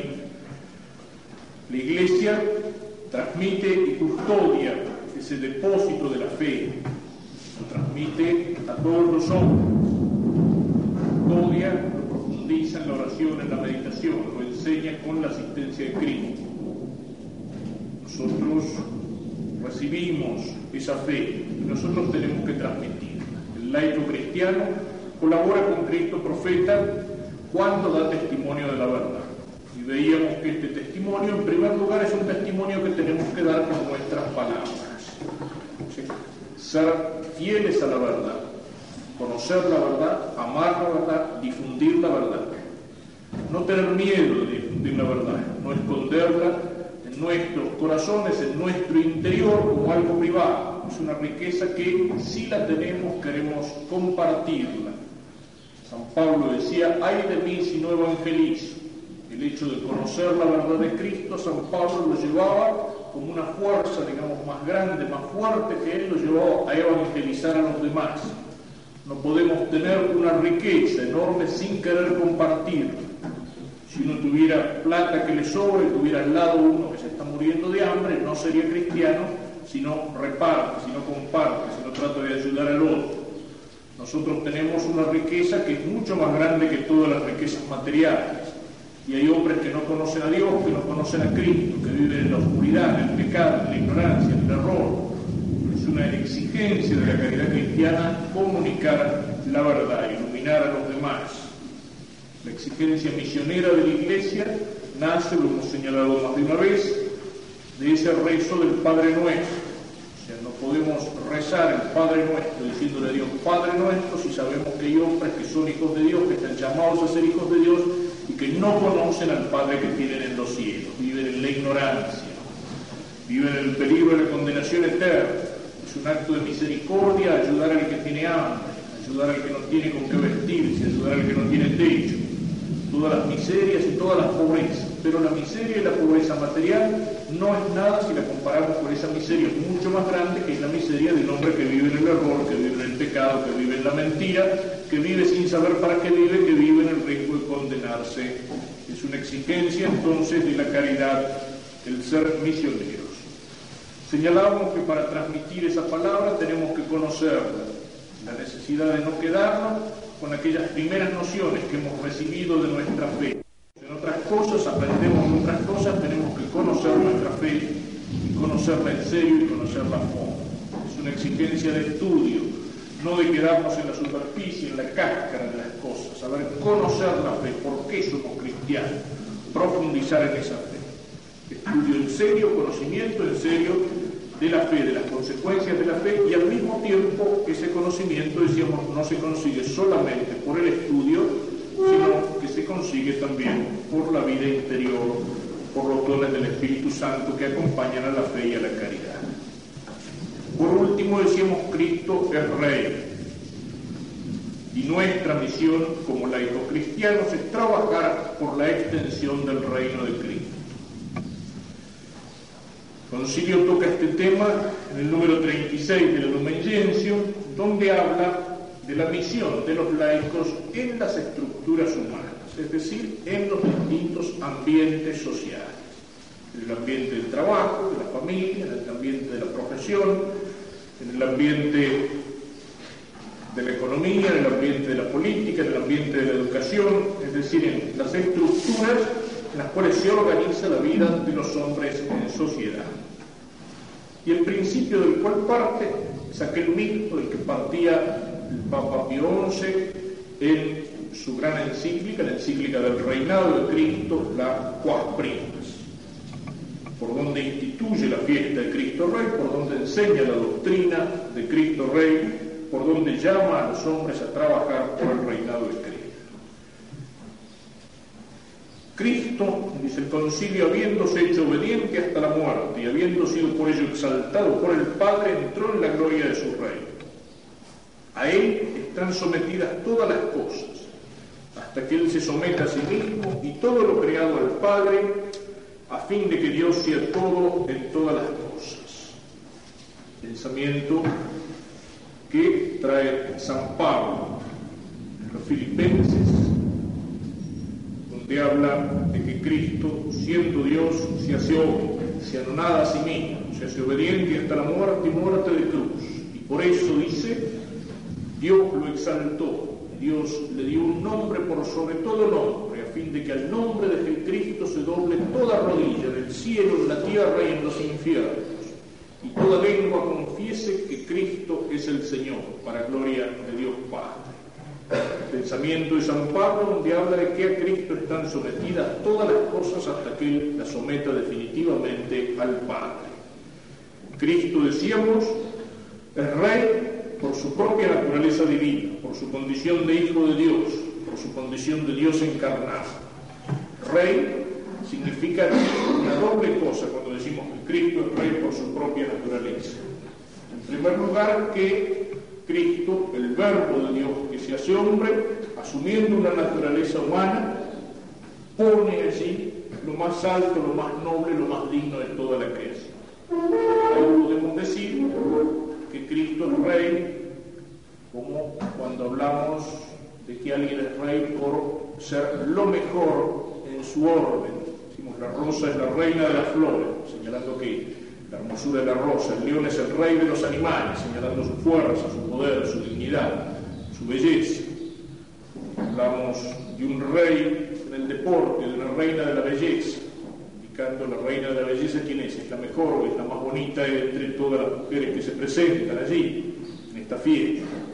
Cristo, su naturaleza humana, su vida, por el verbo de Dios, es lo más noble de todas las cosas Cristo no solamente es rey por esa dignidad, sino porque, como decíamos esta mañana, es el verbo de Dios. En Él han sido hechas todas las cosas que han sido hechas. Es la palabra por la cual Dios crea todas las cosas.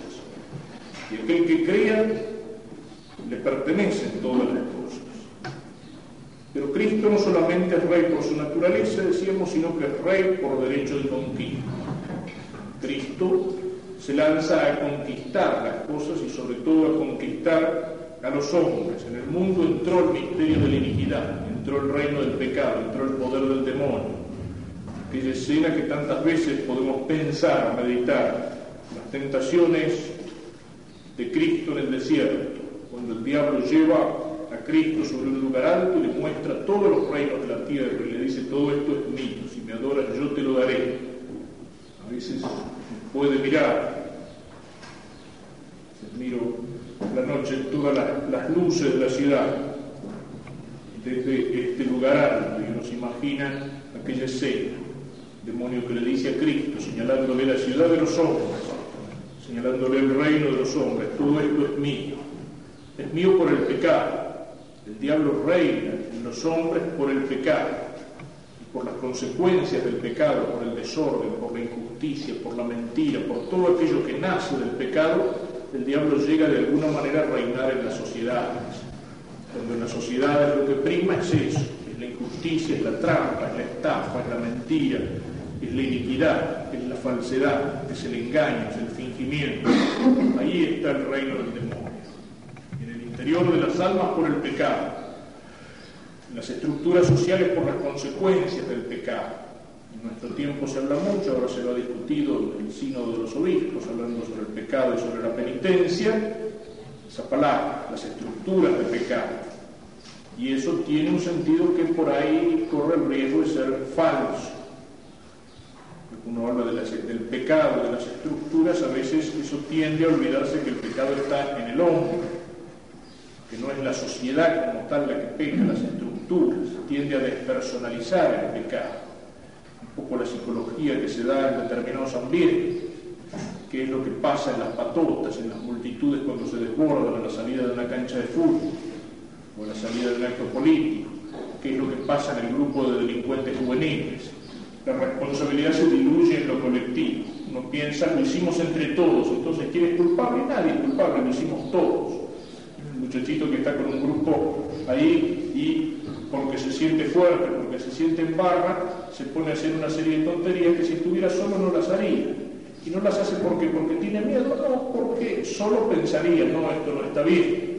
En cambio, cuando está entre muchos, le parece que lo hacemos entre todos. Entonces la barra que está en la esquina se pone a decirle guasadas a una chica que pasa, o se pone a meterse con alguien que pasa, o se pone, ¿eh? cuando sale una hinchada enojada después del partido de fútbol y empiezan a romper vidrieras, a pedrear los colectivos, a hacer desastres, la gente se, eh, digamos, se animaliza, se vuelve número, se vuelve multitud y le parece que como no lo hice yo, lo hicimos todos, entonces la responsabilidad está en lo colectivo. Eso es lo que pasa a veces cuando se habla del pecado social. La culpa la tiene la sociedad, si esta chica se prostituyó, si aquel tipo es ladrón, si aquel otro asesinó, bueno, la culpa es de la sociedad.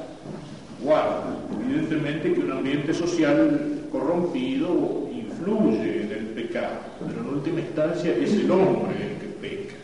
En última instancia es el hombre que usa mal de su libertad, que pueda tener atenuantes. El pecado del hombre es el del individuo, no se puede diluir en lo social. Pero evidentemente los pecados de los hombres influyen en los ambientes. Hay ambientes que están enfermos por el pecado, que están como inficionados por el pecado. Hay ambientes que están inficionados por la mentira. Hay ambientes que están corrompidos, hay ambientes que llevan el hombre al pecado. Y el diablo reina. Reina en el hombre cuando le entrega al hombre su voluntad por el pecado, reina en las sociedades cuando en esas sociedades predominan las consecuencias del pecado. Cristo se lanza a conquistar ese mundo donde ha entrado el poder del pecado. Todo esto es mío, si me adoras te lo daré, y Cristo rechaza la adoración del demonio, solo a Dios hay que adorar y Él se lanza a conquistar, a arrancar de las manos del demonio todos esos reinos de la tierra. ¿Y cómo lo hace? Lo hace con su muerte, con su muerte en la cruz. Cristo carga sobre sus espaldas las consecuencias del pecado Cristo vence al pecado y a la muerte con su vida y con su muerte y con su resurrección. Cristo con su sangre lava nuestros pecados. Cristo nos abre las puertas del cielo. Cristo es rey entonces por derecho de conquista. Y en tercer lugar decíamos esta mañana, Cristo es rey también tiene que ser rey por elección. No porque nuestra elección, como aclarábamos, lo constituya rey, su autoridad viene de Dios, viene de arriba, no de abajo, no del sufragio universal, no de la mayoría, pero sí porque Él es rey y nosotros tenemos que reconocerlo como rey. Cuando nosotros afirmamos nuestra fe en Cristo, cuando nos afirmamos cristianos, católicos, cuando creemos en Él, cuando queremos trabajar para su reino, nosotros lo estamos reconociendo como rey, lo cual no es un favor que nosotros le hacemos a Él, sino que es una gracia que Él nos hace a nosotros. Servir a Cristo, reconocerlo como Rey, eso es reinar, eso es una gracia de Dios para con nosotros. Al final de los tiempos, todos los hombres tendrán que reconocer el reinado de Cristo. Cristo nos deja la libertad, Cristo nos llama, Cristo nos expone su doctrina, digamos, el programa de su reino. Cristo confirma con milagros esa doctrina que nos enseña. Cristo nos llama una y otra vez para dejar el pecado y para seguirlo. Muchos lo siguen voluntariamente. Él llama a nuestra libertad, llama a nuestra voluntad. Pero al final de los tiempos todos los hombres serán sometidos a ese reino de Cristo. Cuando ese reino de Cristo, que aquí en la tierra es una semilla, una semilla que va creciendo, pero cuando ese reino de Cristo, en la segunda venida del Señor, se haga definitivo, todos serán sometidos al reino. De una manera u de otra, rezamos en el credo, vendrá con gloria para juzgar a los vivos y a los muertos. ¿Qué quiere decir eso? A los vivos, a los que viven por la gracia, a los que han reconocido a Cristo como Rey, a los que hacen que Cristo reine en sus corazones, y a los muertos, es decir, a los muertos por el pecado, a aquellos que han rechazado a Cristo, a aquellos que no lo quieren reconocer. Al final de los tiempos el reino de Cristo se impondrá. Cristo reinará por la misericordia y por el amor para todos aquellos que lo han recibido como rey. Y Cristo reinará por la justicia para aquellos que han querido rechazar su reino. Los hombres serán sometidos. Toda la creación tiene que dar gloria a Dios. Todas las cosas creadas dan gloria a Dios necesariamente. No pueden sublevarse, no pueden rebelarse contra Dios. ¿Por qué? Porque no tienen libertad. Por eso no tiene mérito, tampoco ni merece un premio la planta cuando produce flores, cuando produce frutos, el sol cuando sale todas las mañanas, el animal cuando hace aquello que su instinto le dice. Solo el hombre tiene libertad, por eso es imagen de Dios. Pero esa libertad la tiene para hacer buen uso de esa libertad. El hombre tiene que rendir a gloria a Dios y hacerlo libremente. Por eso es responsable, por eso tiene mérito. A veces el hombre pregunta, ¿por qué Dios me hizo libre si yo me puedo condenar? Porque precisamente la única forma de amar es amar libremente. El animal no se puede condenar, pero tampoco puede merecer la gloria, merecer el cielo, porque no es libre, porque está guiado por su instinto. Otras cosas el hombre las puede hacer por la fuerza. Amar solo lo puede hacer libremente. Y para eso Dios me dio la libertad, para que lo ame, para que lo sirva libremente, meritoriamente. Pero el hombre puede usar mal esa libertad. Es el ritmo tremendo. La libertad no es un mal, es un don de Dios, es una gracia de Dios. Dios me la dio para que yo la usara bien. Pero la única forma de usarla bien y con mérito es cuando yo también puedo usarla mal y puedo decirle a Dios que no. Pero al final de todo, todo será sometido a ese reino o por la misericordia de Dios en aquellos que han usado bien de la libertad, que le han dicho que sí a Cristo, que se salvan, o por la justicia en aquellos que se han sublevado en contra de Cristo, de aquellos que han militado debajo de la bandera de Satanás y que van a compartir su suerte al final de los tiempos. Eso es la salvación y la condenación. Cristo someterá todas las cosas ¿De qué manera tenemos que trabajar por este reino? Concilio nos da varios puntos en los cuales, sobre todo el laico cristiano, tiene que trabajar por este reinado de.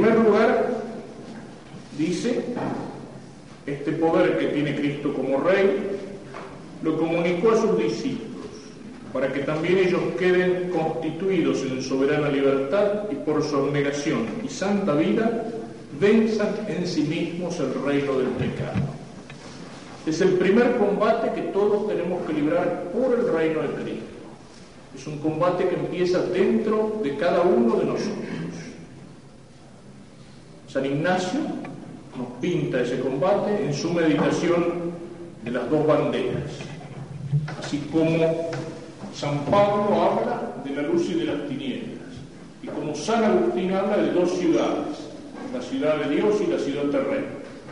Esas dos ciudades, esas dos banderas, la de Cristo y la de Satanás, libran un combate.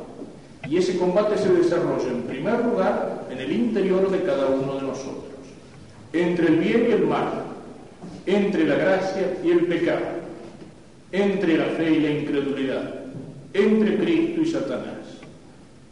Es antes que nada un combate interior no es exclusivamente un combate interior, también es exterior.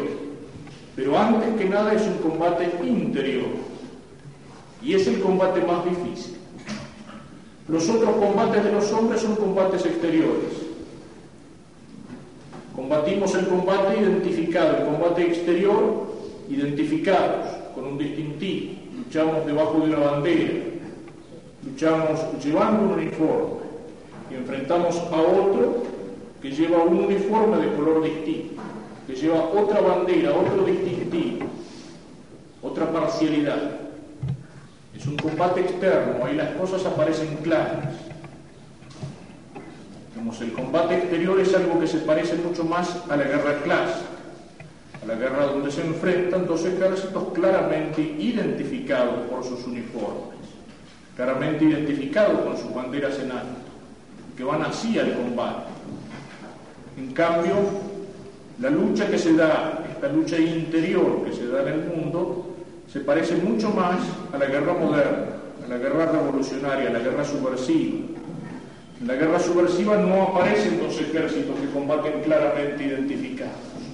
Es una guerra que se da en el interior de una misma nación, a veces en el interior de una misma familia, donde el enemigo no combate llevando las banderas en alto y mostrando las cosas claras, sino que penetra, que se infiltra, que se disfraza, que trata de engañar, que trata de captar. La guerra moderna, como lo señalan todos los teóricos de esa guerra, ya como Mao Zedong, antes de conquistar un territorio tiene que conquistar las inteligencias y los corazones de los hombres. Este combate por el reino de Cristo se parece mucho más a eso. No es cuestión de decir, no, yo estoy debajo de la bandera. Yo milito bajo la bandera de Cristo. Yo voy a la iglesia, yo soy católico, yo llevo un distintivo, llevo una crucecita colgada al pecho. Yo aparezco figurando al frente en tal asociación en la iglesia. Sí, pero a lo mejor la cosa por adentro camina distinto.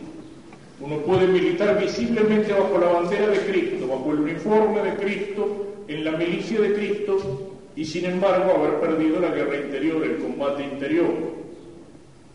Vivir en pecado, vivir lejos de Dios, vivir entregado al poder del enemigo, ser de alguna manera como un infiltrado, ser de alguna manera que, como alguien que está bajo la bandera de Cristo, pero que pertenece al campo enemigo, pertenece al campo del adversario. Por eso señalo que más que a la guerra clásica, donde claramente se enfrentan dos regimientos o dos ejércitos que tienen uniformes y banderas distintas, esta guerra o este combate se parece a la guerra revolucionaria, a la guerra subversiva. Es un combate disfrazado. El fariseo es un personaje que sigue existiendo todo a lo largo de la historia de la iglesia. ¿Y cuál era la característica de los fariseos? Los fariseos aparecían como muy religiosos. Eran los tipos que estaban en primer puesto en la sinagoga. Eran los hombres que llevaban todas aquellas tiritas cargadas, el cuerpo cargado de tiritas o de cintas, donde escribían las oraciones, pensando que como con eso se rezaba. Diríamos, hoy andarían llenos de escapularios, de medallitas y de cruces, ¿eh? puestos en el primer lugar en la iglesia y golpeándose el pecho allí para que todo el mundo los viera. Pero Cristo que leía en el interior de los hombres sabía que eran hipócritas. El fariseísmo es la hipocresía. Es la hipocresía del tipo que hace cáscara de religiosidad. Yo soy muy católico, yo no soy como los demás, no soy como los otros. Yo soy un hombre de iglesia, yo soy un hombre culto, yo cumplo, yo voy a misa, yo estoy en la asociación, yo doy limosna, yo ayudo a los demás, pero por dentro el pecado, sepulcro blanqueado. Por afuera, muy lindo, mármol hermoso, una linda placa, por adentro huesos y podredumbre. Eso es lo que nos puede pasar, combatir el combate exterior y sin embargo ser derrotados internamente. Es lo que señalaba esta mañana, a lo mejor señalamos al enemigo de Dios, decimos es el marxismo, que es materialista, ¿eh? que niega a Dios, que quiere arrancar a Dios del corazón de los hombres, que quiere imponer una ciudad, un Estado sin Dios. Y sin embargo, si yo vivo como un materialista, si en la práctica, en mi vida, no vivo como cristiano, sino que lo único que me interesa son los valores y las cosas materiales, lo único que me interesa es la plata, lo único que me interesa es el progreso material, y bueno, en el fondo combato externamente al marxismo, pero pienso como marxista.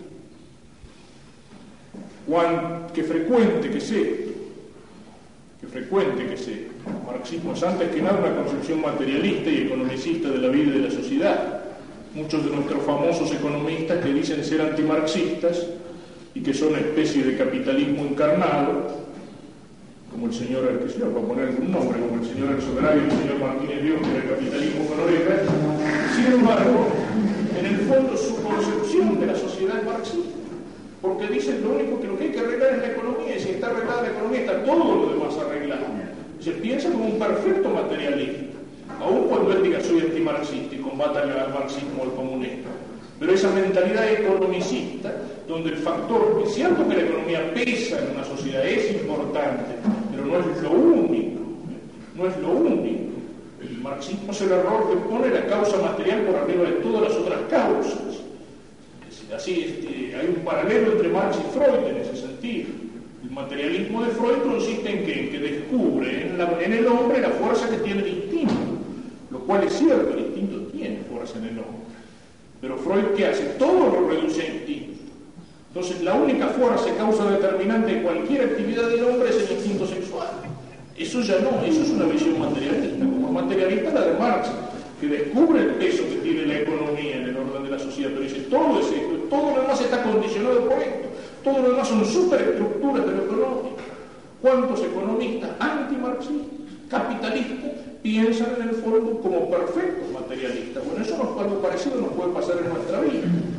Lo decíamos esta mañana, no puede rechazar esa mentalidad liberal y masónica que mira a Dios como el gran arquitecto del universo.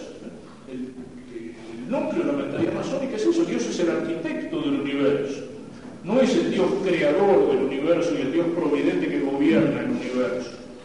El arquitecto construye la casa y se va. Y la casa queda en pie, el arquitecto se muere y la casa sigue existiendo. La casa no necesita del arquitecto una vez que la casa está construida. No necesita la casa del albañil cuando la casa ya está terminada. Y hay muchos que miran a Dios así, sí, creen en Dios, pero Dios no es el Dios providente que gobierna la vida de los hombres. No es ese Dios que nos ama, que se preocupa de nosotros. No es el Dios que se hace hombre. No es el Dios que nos está manteniendo en sus manos en la existencia y que si deja de pensar en nosotros, nosotros desaparecemos. No es el Dios que nos ama y que nos está esperando al final del camino con los brazos abiertos. No, es un Dios que hizo el mundo en el mejor de los casos, lo que está allá arriba, está allá lejos. Entonces, en nuestra vida tenemos que vivir como si Dios no existiera. Mira lo mismo esa mentalidad entra dentro de nosotros. Entonces podemos combatir esa mentalidad liberal y masónica en la sociedad y sin embargo esa mentalidad dominarnos adentro. ¿Eh? Por eso es importante que en primer lugar seamos capaces de pelear esa lucha, ese primer combate, para que el que reine en nuestras almas, en nuestros corazones, en nuestras inteligencias sea Cristo.